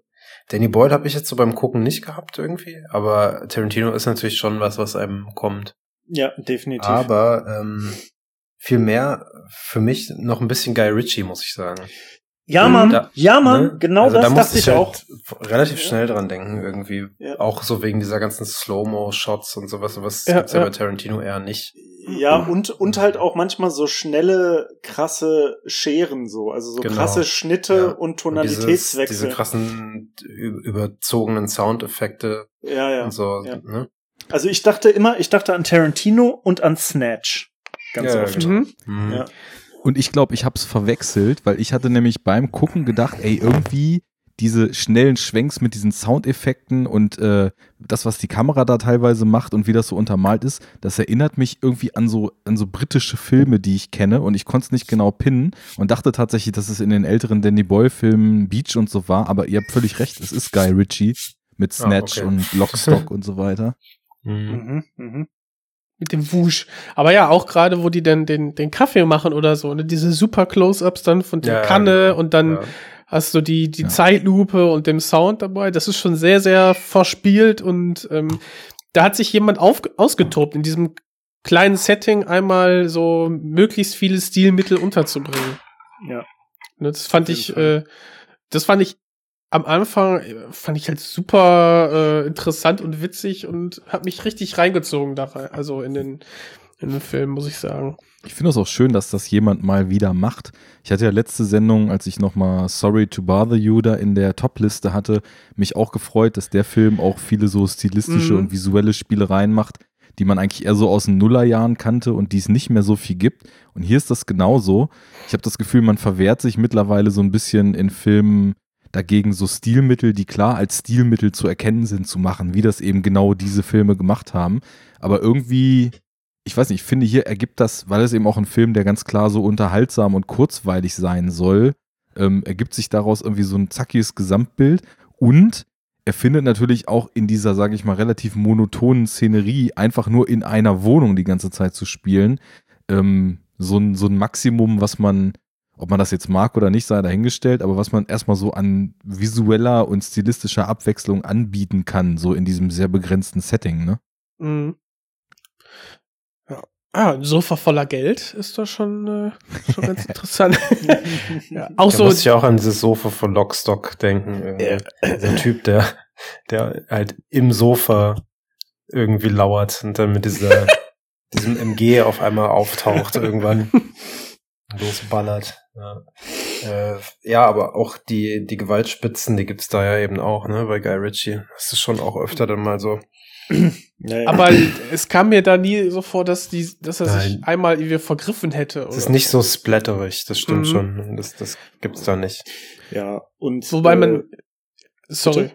Ja, Nee, äh, ich wollte nur sagen, dass diese, diese Splatter-Spitzen natürlich dann la äh, Know Your Audience perfekt ist für ähm, ja, so ein Festivalpublikum. Ja, total. Hm. Ne, die, voll. die warten quasi drauf. Also, yeah, dann kannst du das wahrscheinlich dann eher abfeiern, als Mhm. wenn du da jetzt so vier Leute, die offen sind für, für alles und dann äh, storymäßig hinterfragen, ja, wie hängt das denn jetzt alles so zusammen? Und plötzlich wird die Bohrmaschine ausgepackt. Ähm, ist, ja, den, den Schritt muss man dann erstmal wieder zurückmachen. Ne? Mhm. Ähm, auch dann storymäßig dann zum Schluss die Motivation der einzelnen Charaktere, das muss man halt schlucken. Das ist halt sehr eindimensional und äh, wenn man das halt nicht mitgeht, dann hast du ein Problem bei dem Film. Äh, auch dann, sag ich mal, die Charakterwendungen äh, Wendungen der, der Tochter, der Freundin, ja, also wo du auch denkst so, was ist das für ein Anti-Mensch? Also das ist Ja. äh, total. Also es wäre es wär ja vielleicht da ganz interessant, mal die Motivationen von den einzelnen Leuten mal so kurz äh, ähm, zu beschreiben, ne? Weil Ja, sie ja dann doch eigentlich Psychologe reden, bitte. Simpel. Äh, äh, gänzlich psychologiefrei. Also wir haben den, wir haben den Vater und der Vater hat ja halt irgendwie, äh, also Geld am Start, ne? Weil der So. ist Polizist und der hat mit seinem, äh, mit seinem Partner, äh, mit seinem Polizistenpartner, der ja auch eine große Rolle spielt in dem Film, haben die halt quasi diesen Deal gemacht, ähm, weil die an einem Tatort waren, wo irgendein reicher Bonzensohn äh, ein rauschendes Fest im Puff gefeiert hat. Und zwar so rauschend, dass er anscheinend zum Schluss äh, die Prostituierte auseinandergeschnippelt hat in Kleinteile. Und äh, nun ist halt die Polizei da und ähm, naja, es ist natürlich klar, dass er irgendwie in den Knast muss. Und die beiden äh, hacken halt den Plan aus, dass sie quasi die reichen Eltern abzocken, äh, im Gegenzug dafür, dass sie quasi diese Tat so vertuschen, dass der Sohn ähm, dann freikommt. Also sie sagen halt, bezahl uns irgendwie so und so viel Geld und dann ähm, kommt der Junge halt frei. Und das Hauptmotiv dabei ist, dass der Partner von dem Polizist eine offensichtlich todkranke Frau hat, Krebs oder sowas. Ähm, äh, und die Behandlung ist halt super teuer. Richtig? Genau. Ja.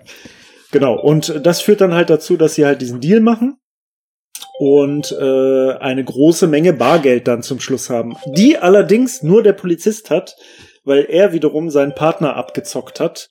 Er hat ihm, äh, er ist nämlich äh, losgeschickt worden, um das Geld abzuholen aus einem Schließfach und hat das Geld eingesackt, aber seinem Partner gesagt, äh, die hätten nix, also hätten, es wäre kein Geld da gewesen. Sie hätten sich quasi äh, nicht an die Abmachung gehalten. Wo kommt Also- dieser Soundtrack zu deinem Recap her?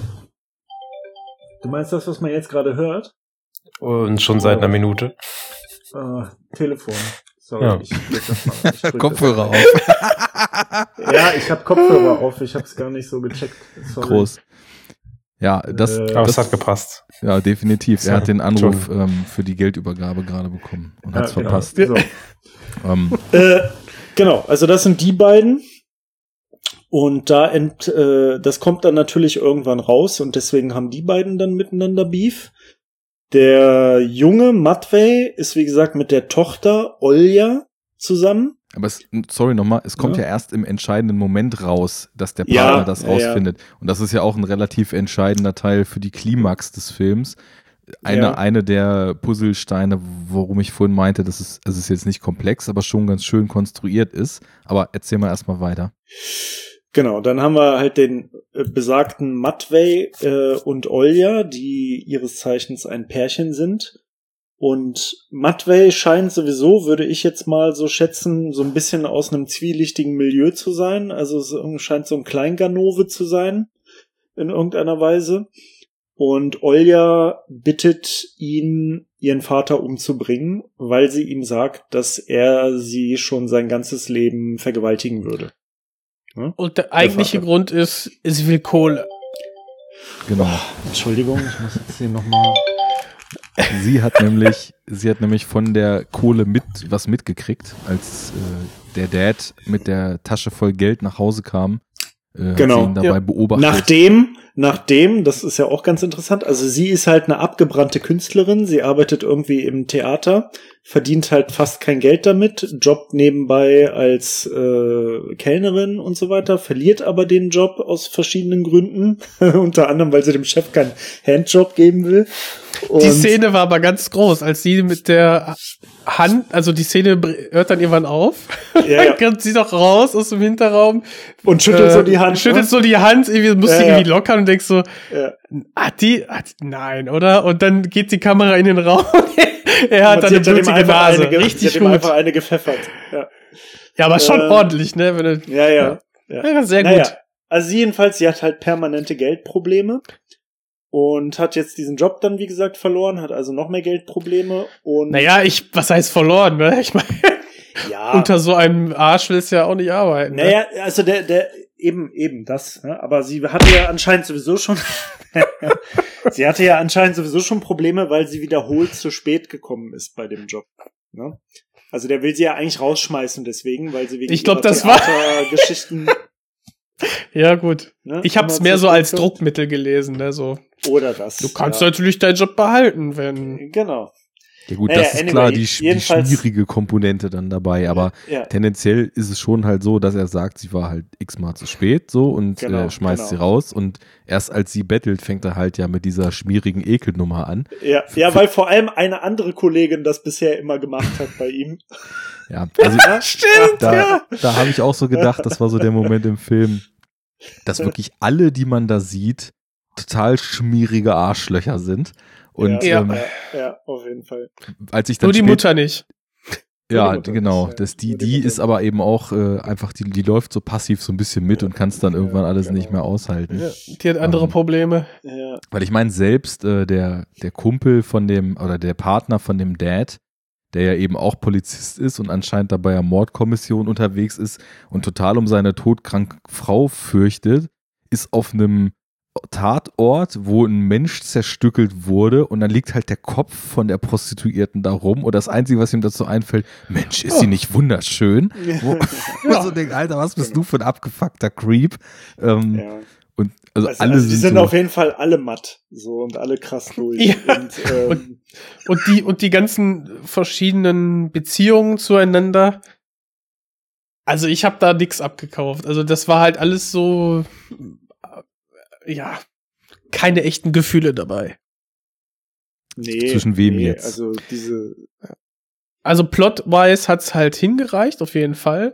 Aber jetzt so die, die, die wahre, wahre Liebe oder die, ähm, weiß nicht, die wahre Freundschaft der beiden Detectives und so, war es halt nicht. aber das ist ja ein ganz beziehungsweise- elementarer Teil, ne? Weil die ganzen, aber ich hab's auch- raus wird uns ja auch gezeigt, das sind alles einfach nur total egoistische Arschlöcher, die ihre besten Freunde für Geld bescheißen, die ihre Ja. Väter für Geld umbringen wollen, die irgendwie nach, nach einer Bitte mit einem Hammer losstolzieren und irgendwem den Kopf einhauen wollen. Also, Ja. das sind ja alles Und- total egoistische Arschlöcher.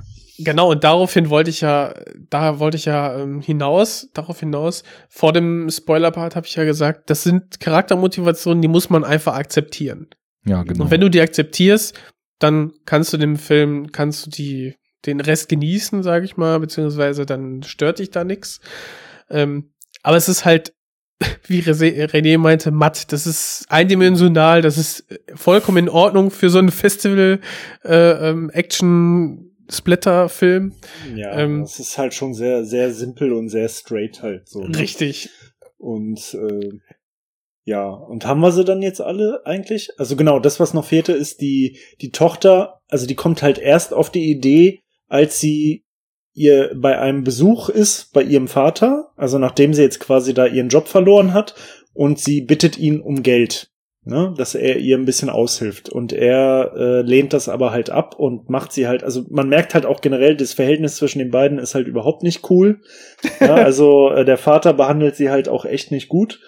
Und sie mögen sich beide nicht und der Vater sagt halt, nee, du bist jetzt fast 30, äh, such dir einfach einen besseren Job und du musst das jetzt selber auf die Reihe kriegen. Und während sie da in der Wohnung ist, kriegt sie ja mit, dass er diese Tasche voller Bargeld hat, ne? die er Ja. nämlich währenddessen da versteckt hatte irgendwie. Und ähm, das äh, bringt sie dann quasi auf diese Idee. Und, Da ist das äh, Todesurteil schnell beschlossen. Genau, das Todesurteil ist schnell beschlossen und dann äh, hat sie ja, wie gesagt, ihren, ihren Freund halt gefragt, ob er das macht. Und der Freund hat eigentlich ja fast noch die nobelste Intention. ja, also, Wobei, ja, also wobei fast, der, fast. Der will nur gegen das äh, Unrecht angehen. ja, genau. Also der regt sich halt drüber auf, quasi, dass der Vater seine Tochter seit Jahren vermeintlich vergewaltigt. Äh, Ist jetzt natürlich ein bisschen fragwürdig, dann jemanden gleich umzubringen, aber ähm, auf jeden Fall, also er hat halt sozusagen die Gerechtigkeit im, im, im Sinn, ja. Und die anderen haben ja, sind ja eigentlich nur auf ihren eigenen äh, materialistischen Vorteil aus. Ja, und die Mutter, wie gesagt, ist, sp- spielt da so ein bisschen eine Sonderrolle weil die eigentlich keine richtige eigene Motivation hat und die ist ja auch irgendwie so an am, am äh, anteilnahmslosesten von allen, würde ich jetzt mal sagen, und dreht ja auch als erste durch, ja, als, als das aber sie Massaker ist- da stattfindet. sie, weil sie ist sie- doch was- die, ja, Ja, also was ja dann auch darin gipfelt, dass sie halt versucht, sich äh, umzubringen. Ne? Sie versucht sich ja dann zu erhängen, heimlich. Ja.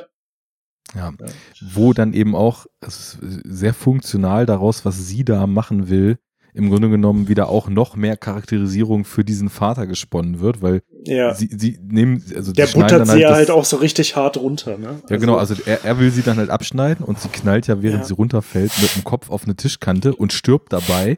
Und anstatt, Ja. dass er irgendwie in irgendeiner Art und Weise seine Frau betrauert, versucht er das Ganze halt noch so zu riggen, dass er dieses ganze Blutbad, was da passiert ist, eben halt noch, Das noch plausibler darstellen kann. Ja, genau. Nur weißes Papier. Und ich wollte Oh, auch ein noch zur Mutter so, Abschiedsbrief. Nee, doch nicht.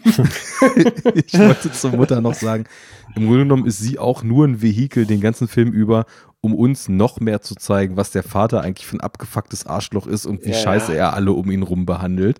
Weil ich meine, mit der Tochter später, dieser Dialog ist ja auch der Hammer, er frisst so widerlich diese Nudeln, dass er echt Bud Spencer und Terence Ja, Hill Konkurrenz macht. Aber fast Und- noch oder die geiler, Wurst. fast noch geiler ist, geil, genau, ja. wie er nach jedem Mord die Wurst am Stück und frisst. damit seiner Frau auch noch eine verpasst. Es ist Ja. also echt äh, makaber. Und. Ja, das, und dann, dann sagt er auch zu der Tochter so, als Kind warst du ziemlich dumm. Ich hätte nicht Ja. gedacht, dass du es immer noch bist. So, so Ja. charmanter Ja. geht's nicht. Also er ist halt ein richtiger Arsch und er ist halt richtig unempathisch to the max gegenüber seiner Familie. Ja. Und er hat ja eigentlich Und also seinem gegenüber Ko- seinem Kollegen, Kollegen. hat er ja noch am meisten Anteilnahme so, ne? Dann Aber Ja, auch weil- nicht genug, ne? Naja, also bestiehlt ihn da, Todesurteil für seine äh, Frau des Kollegen. Und nachher, er, er erschießt ihn und sagt, ja, ja, du hast dafür gesorgt, dass ich meinen einzigen Freund erschossen habe. Und er so, okay, ja, ähm, das, also Freundschaft ist das nicht, was er da hatte, ne? nee, nein, natürlich nicht. Aber es ist schon, also es ist der einzige Tod sozusagen, den er so ein bisschen dann im Nachhinein betrauert, sage ich mal, ne? Wo man das Gefühl hat, dass es in ihm irgendeine emotionale Regung auslöst, auch wenn es natürlich schon krass ist, dass er ihn Außer Hunger? umgebracht hat. Außer Hunger, ja. Ja, aber die, die, die, also die Frau, das ist ihm ja total Wumpe und zum Schluss erschießt er ja auch seine Tochter. Und äh, ja gut, das kriegt man jetzt nicht mehr so direkt mit, weil er direkt danach ja stirbt, aber ich würde jetzt dann auch mutmaßen, dass ihn das jetzt nicht so richtig fertig gemacht hat. Er ist halt der ja übelste vorher, ähm, zornige Choleriker, so, ne? Ja, ja. Aber Er interessanterweise, sie aber nachdem sie ihn erschossen hat, ne? Also, Das sollte Ja, man ja. dazu sagen, ja. übrigens auch richtig geil mit der Schrotflinte und ich finde so die Kinetik, die von den Schrotflinten abgeht, Tarantino ist halt. auch äh, sehr Tarantino-esque, ja. ja, wobei, also wo er dann äh, erschossen wird, da macht's halt dann wenig Sinn, ehrlich gesagt. Also weil er wird halt so zur er, Seite er fliegt, geballert. Er fliegt so im rechten Winkel irgendwie weg, so auf einmal. Also stell dir vor, du schießt jemanden, der straight vor dir steht, ins Gesicht und der fliegt halt nach rechts einfach so weg. So sieht das ja, halt aber aus. wie bei Django, ne? So, sagen sie Tschüss, genau. Frau so und so. Am Ende meinst du, oder? Mhm. Ja, aber da fliegen die Leute ja wenigstens in die passenden Richtungen irgendwie. Naja, also Schon die, doch. da steht doch die, die Hausherrin im Türbogen und Mhm. er ballert sie doch auch irgendwie in den Bauch oder irgendwie so. Auf jeden Fall fliegt sie dann straight in den Raum. Also, ich kann mich nicht wir mehr haben, genau da, dran erinnern. Das wir haben da nicht komplett her, den aber- 90-Grad-Winkel, aber sagen wir mal 100. Ja, Okay. also es wirkt in jedem Fall relativ unrealistisch. Ja, aber, aber geil. Ja, er aber geil. Ecke ballert. Geil. Wir brauchen, glaube ich, auch nicht von Realismus anfangen, weil nicht Hm. umsonst heißt der Film ja Why Don't You Just Die? Ich meine, Ja. es geht ja im Grunde genommen darum, dass also in drei, vier Sequenzen jedes Mal wieder diesem Matt Way irgendwelche Dinge angetan werden, wo Ja. er eigentlich schon längst verbluten Also, müsste genau. oder Also, also generell ist die Schmerztoleranz von beiden hart unrealistisch so. Also, dass man so lange überleben würde, wenn man sich so einen krassen Scheiß äh, stundenlang antut. Dieser, dieser äh, kann man Rückblick äh, in seine Kindheit ist halt super mit dem Ja. Pilotentest in der Schule. Das finde ich auch cool, Stimmt, weil es ein bisschen Kommentar auf diese Forderung nach stetigem Realismus in Filmen ist. Ne? Es werden ja total Mhm. oft Filme jetzt immer kritisiert, das macht keinen Sinn, ist unrealistisch und so weiter. Und natürlich ist das totaler Unfug, aber im Grunde genommen unterwandert er mit diesem, mit diesem Gag, den er dann über die Rückblende einbaut, äh, nochmal so völlig die eigentliche Realismusebene und sagt, okay, das ist sowieso nur alles hier just for fun. Ähm, da und, und baut halt diese kleine Geschichte nochmal so mit ein, die dann sagt, ja, ey, es ist realistisch, dass er jetzt nach 17 Minuten Herzstillstand wieder aufwacht, weil Mhm. damals hat er es ja schon mal 12 geschafft, so nach Ja, Motto. genau. Und jetzt ist er größer. Ja. Ja, also Und das Ding ist ja, Ende eben auch, er ist ja dann letztlich auch der Einzige, der überlebt und Ja. geht. Und das Geld nicht mitnimmt. Warum auch Idiot. immer. Junge. Aber wegen Thema Realismus, also letztendlich finde ich, ist ja eigentlich mal das Entscheidende nicht, dass das jetzt so den normal weltlichen äh, Gesetzmäßigkeiten von, von Logik und Naturwissenschaften quasi entspricht, sondern es muss ja innerhalb der Filmwelt irgendwie Sinn machen. Das ist ja eigentlich die, die viel größere Frage. Also deswegen finde ich auch immer total bescheuert, wenn so Leute, keine Ahnung, einen beliebigen Science-Fiction-Film sehen und dann so, äh, das geht ja gar nicht, das ist ja total unlogisch, so weißt du, so Ey, so ein Scheiß Kino, so nicht. irgendwelche das gibt's doch gar nicht. in Wichser so, das ist ja total Quatsch und so. Und darum geht's ja gar nicht. Es geht ja nur darum, ob es quasi in der, in der Welt, die in dem Film aufgezogen wird und gerade bei so Science-Fiction, Fantasy-Filmen und so ist das dann ja auch meist eine Welt mit eigenen äh, Gesetzmäßigkeiten und eigenen Physiksachen und Technik und so weiter. Da muss es plausibel und, sein. Genau, dann. und da muss es halt einfach für diese Filmwelt plausibel sein. Und so gesehen ist es ja in diesem Film dann durch diesen Rückblick aus sein, auf seine Schulzeit ja eigentlich auch wieder mehr oder weniger, naja, plausibel, so mehr er ist halt ein weniger. ne? tougher Badass, ne? Ja, ja, auf jeden Fall. Aber es ist halt schon krass. Also alleine der Blutverlust, den, den er halt da so durchmacht, äh, Ja. ist natürlich schwer vorstellbar, dass das irgendjemand überleben kann. Und das Ding ist ja, er hat haben ja noch aber nicht mal so irgendwie 50 Liter Schmerzen, Blut so, im? Körper. Ja. Ja. ja, aber das Ding ist, er ist ja dann zum Schluss, also während er dann da so wirklich völlig im Arsch auf dem Sofa liegt, äh, der Vater ihm mit dem Bohrer äh, ins Bein gebohrt hat, er irgendwie 500.000 Sieb Mal in die Fresse gemacht. bekommen hat, äh, einen Fernseher, einen Röhrenfernseher voll in die Fresse bekommen hat und von der Tochter noch ein Messer im Bauch gerammt bekommen hat Ja. sitzt er halt einfach so stundenlang auf dem Sofa und guckt einfach nur so, guckt einfach nur so zu und wirkt halt so, als hätte er gerade einen Joint geraucht. So. Und- also, als und er war- so ein bisschen fertig chillen, so. Ja. Aber er fand es auch ganz amüsant, als dann der, die beiden ähm, Detectives ja gegeneinander auf sich, also gegeneinander ja, ja, ja, ja. losgegangen sind. Das, ja. Das war ja auch einfach cool, wie das vorbereitet wurde und wie es dann auch ausgeführt wurde. Wir hatten ja vorhin schon angesprochen, dass es irgendwie über einen Score, und ich weiß gar nicht, ist das der drei Glo äh, zwei glorreiche Halunken-Score oder war das Magnificent Seven? Auf jeden Fall ist so ein bekanntes Western-Thema so Ja, im, ja, im Film ja, eingebaut. ja, ja, ja. Schon relativ früh, als er noch von dem Dad in die Badewanne gefesselt ist, wo er dann ja später rauskommt. Da habe ich so gedacht, okay, wo kommt das jetzt her mit den Western? Hoffentlich macht der Film dann noch irgendwas später mit. Das macht er dann ja tatsächlich. Also als wir dann so alles erfahren haben, der Dad hat seinen äh, Kollegen übers Ohr gehauen, hat halt die Kohle, die Tochter will die Kohle, hat den Mord auf den Dad in Auftrag gegeben. Das kulminiert dann ja so alles. Ähm, als dann quasi der, der Kollege auch noch zu Besuch kommt und dann eben dort vorfindet, was Sache ist und auch von diesem Geld erfährt. Und dann wird plötzlich der Matvey zu so einem Beobachter und genießt einfach die Show, was da um ihn rum passiert. Und das ist dann ja auch wirklich wie so ein Western-Showdown, ne? Du hast ja auch ja, richtig genau. Diese. So ein Shootout, ne? Genau, diese Leone-Shots auf die Augen. Du hast die Mhm. Duellsituation von Leuten, die sich eben mit Knarren gegenüberstehen.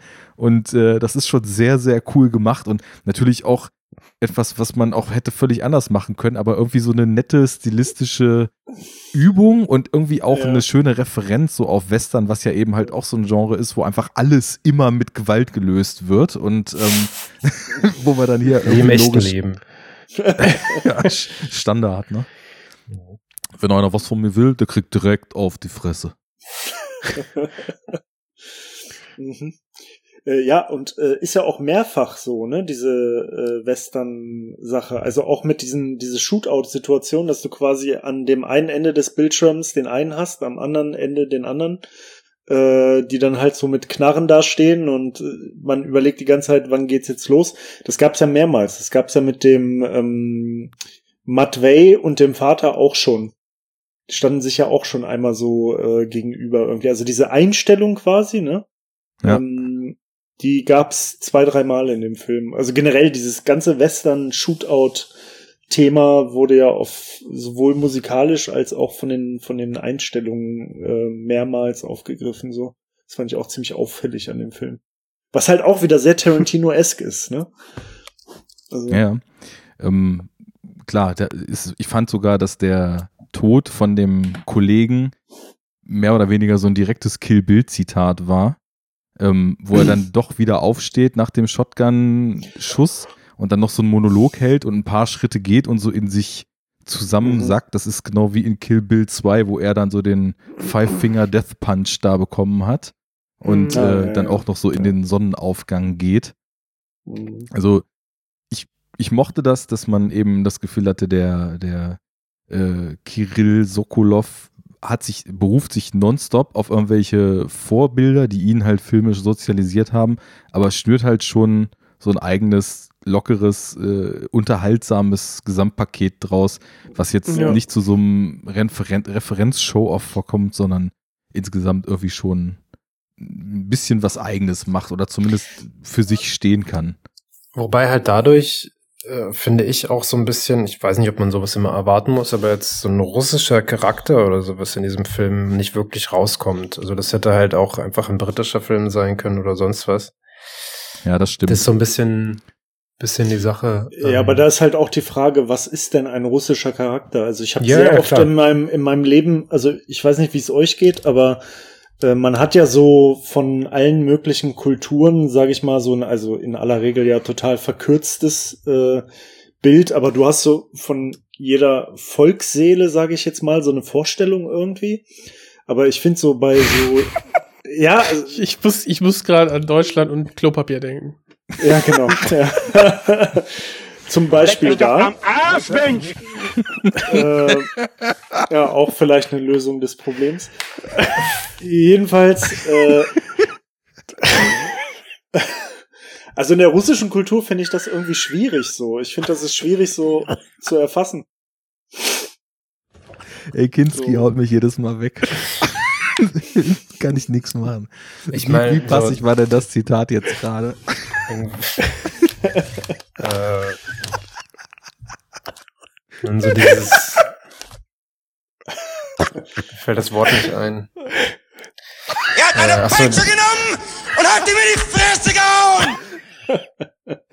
Der, ähm, so das russische Klischee ist ja halt so diese halt eben Melancholie, ne? Das ist ja Ja. Irgendwie Ja. Tarkovsky und Solaris und sowas. Das ist, glaube ich, so das Klischee von der russischen Seele, aber auch so von dem russischen Film. Äh, Ja, aber das hat man jetzt, finde ich, nicht so, will. hat man das jetzt so erkannt irgendwie? in dem Also- Film jetzt. Gar Nee. nicht, nee. Nee. Nee, nee, sag ich ja. oder? Ja, ja. Also ich glaube das, eher- Das, das meine ich. Wenn man irgendwas vielleicht hier reinlesen will, dann würde ich jetzt von diesem, sag ich mal, klassischen Trope, Melancholie, die melancholischen Denker und so weit im weiten Russland so dann weggehen und würde sagen, also was man so mitkriegt über das neue Russland, ist ja eben auch so eine total krasse Spaltung in der Gesellschaft zwischen irgendwie neureichen Millionären, die halt total Ja, abgefuckte, äh, dekadente Also- Arschlöcher sind und einfach ultra Also- gierig sind. Aber davon Ja. gibt's ja auch irgendwie nur so eine Handvoll, vielleicht 2000 Ja, in einem. Land mit was weiß ich wie viel Millionen Einwohnern. Ja, das, das wird schon deutlich mehr und also muss ja mal Dokus reinziehen über den, den neureich russischen Lebensstil. Das ist schon irgendwie ziemlich asozial alles. Klar, aber die hängen Aber- dann irgendwie alle in, weiß ich nicht, Moskau wahrscheinlich oder vielleicht noch äh, in St. Petersburg, wobei das ja eine relativ westliche Stadt ist, ne, oder eine offene. Aber Russland ist so groß und Klar. irgendwie, Ja. wo er jetzt halt herkommt, da, äh, das Novosibirsk, äh, das ist ein ganz anderes Leben und da hängen wahrscheinlich keine Oligarchen rum, weil was sollen die da halt? Ich ne? würde jetzt auch sagen, also so was wie der vorhin angesprochene Leviathan, der erzählt mit Sicherheit deutlich mehr über eine russische Lebensrealität als der Film jetzt. Ich Das wollte nur darauf ich ja auch hinaus, gerade. das Der Film hat Einzige, das was ich mir so vorstellen halt könnte, nicht. was man vielleicht äh, damit drin hat, wäre so das Thema so, so Gier und Selbstsucht und eine, Ja, Gesellschaft, vielleicht. die Ja, so Egoismus halt, ne? Ja. So ellenbogenmäßig, so Genau. Und jeder und halt ganz am versucht seinen Anfang. eigenen Vorteil. Ich finde so der erste. Shot, wie er halt vor der Tür steht, das hat so ein bisschen was von, das zeigt so ein ganz kleines bisschen vielleicht so soziale Strukturen oder die Gesellschaft, so wie, wie dieses Wohnhaus aussieht, runtergekommen und so weiter und eventuell. Und natürlich hast du halt irgendwie Korruption und so weiter in, in der Story von den beiden, von dem Vater Mhm. und seinem Buddy. Äh, und hast da natürlich auch halt wieder Und, und die Polizei, die vorbeikommt. Ach, sie sind Genau. die Tochter von so und so. Ja, Ja, sage ja. das doch gleich. Ja. Ciao, mach's gut. Ja, das sind halt so Kommentare auf die Ja. vielleicht russische Realität oder sowas heutzutage. Aber äh, wie gesagt, so dieses, das war das Einzige, was ich gerade sagen wollte, dass dem Film jetzt sowas eben nicht entspringt, wo man so sagt, so, ah, okay, das ist krass russisch oder sowas, sondern das Ja. halt könnte ein x-beliebiger Film sein. Ich meine das auch nicht als negatives Kriterium, weil ein deutscher Film muss ja jetzt auch nicht irgendwie als deutscher Film zu erkennen sein, damit er halt Ja. gut sein kann. So Genau. Das ist ja schon ein legitimer meinst- Gedanke, ne? Ich meine, das haben Mhm. Jens Die und ich uns ja auch in den deutschen Genrefilmen dann gefragt. Ist da irgendwas bei, was sich vom internationalen Standard abhebt und wo man vielleicht so einen, lokalen eigenen Weg, der irgendwie über eine eigene Kultur oder so geformt ist, dann drin sieht? Und das wäre ja hier auch interessant, ne? Mhm. Also äh, der Film behandelt so spaßig und oberflächlich wie auch immer eigentlich Themen, die auch in jedem anderen Land die gleiche Relevanz haben können. Korruption, Genau. Ja, ja, Geldgier, Wobei äh, Korruption Gewalt. natürlich ein bisschen mehr wiegt noch in, in einem Land wie Russland, klar.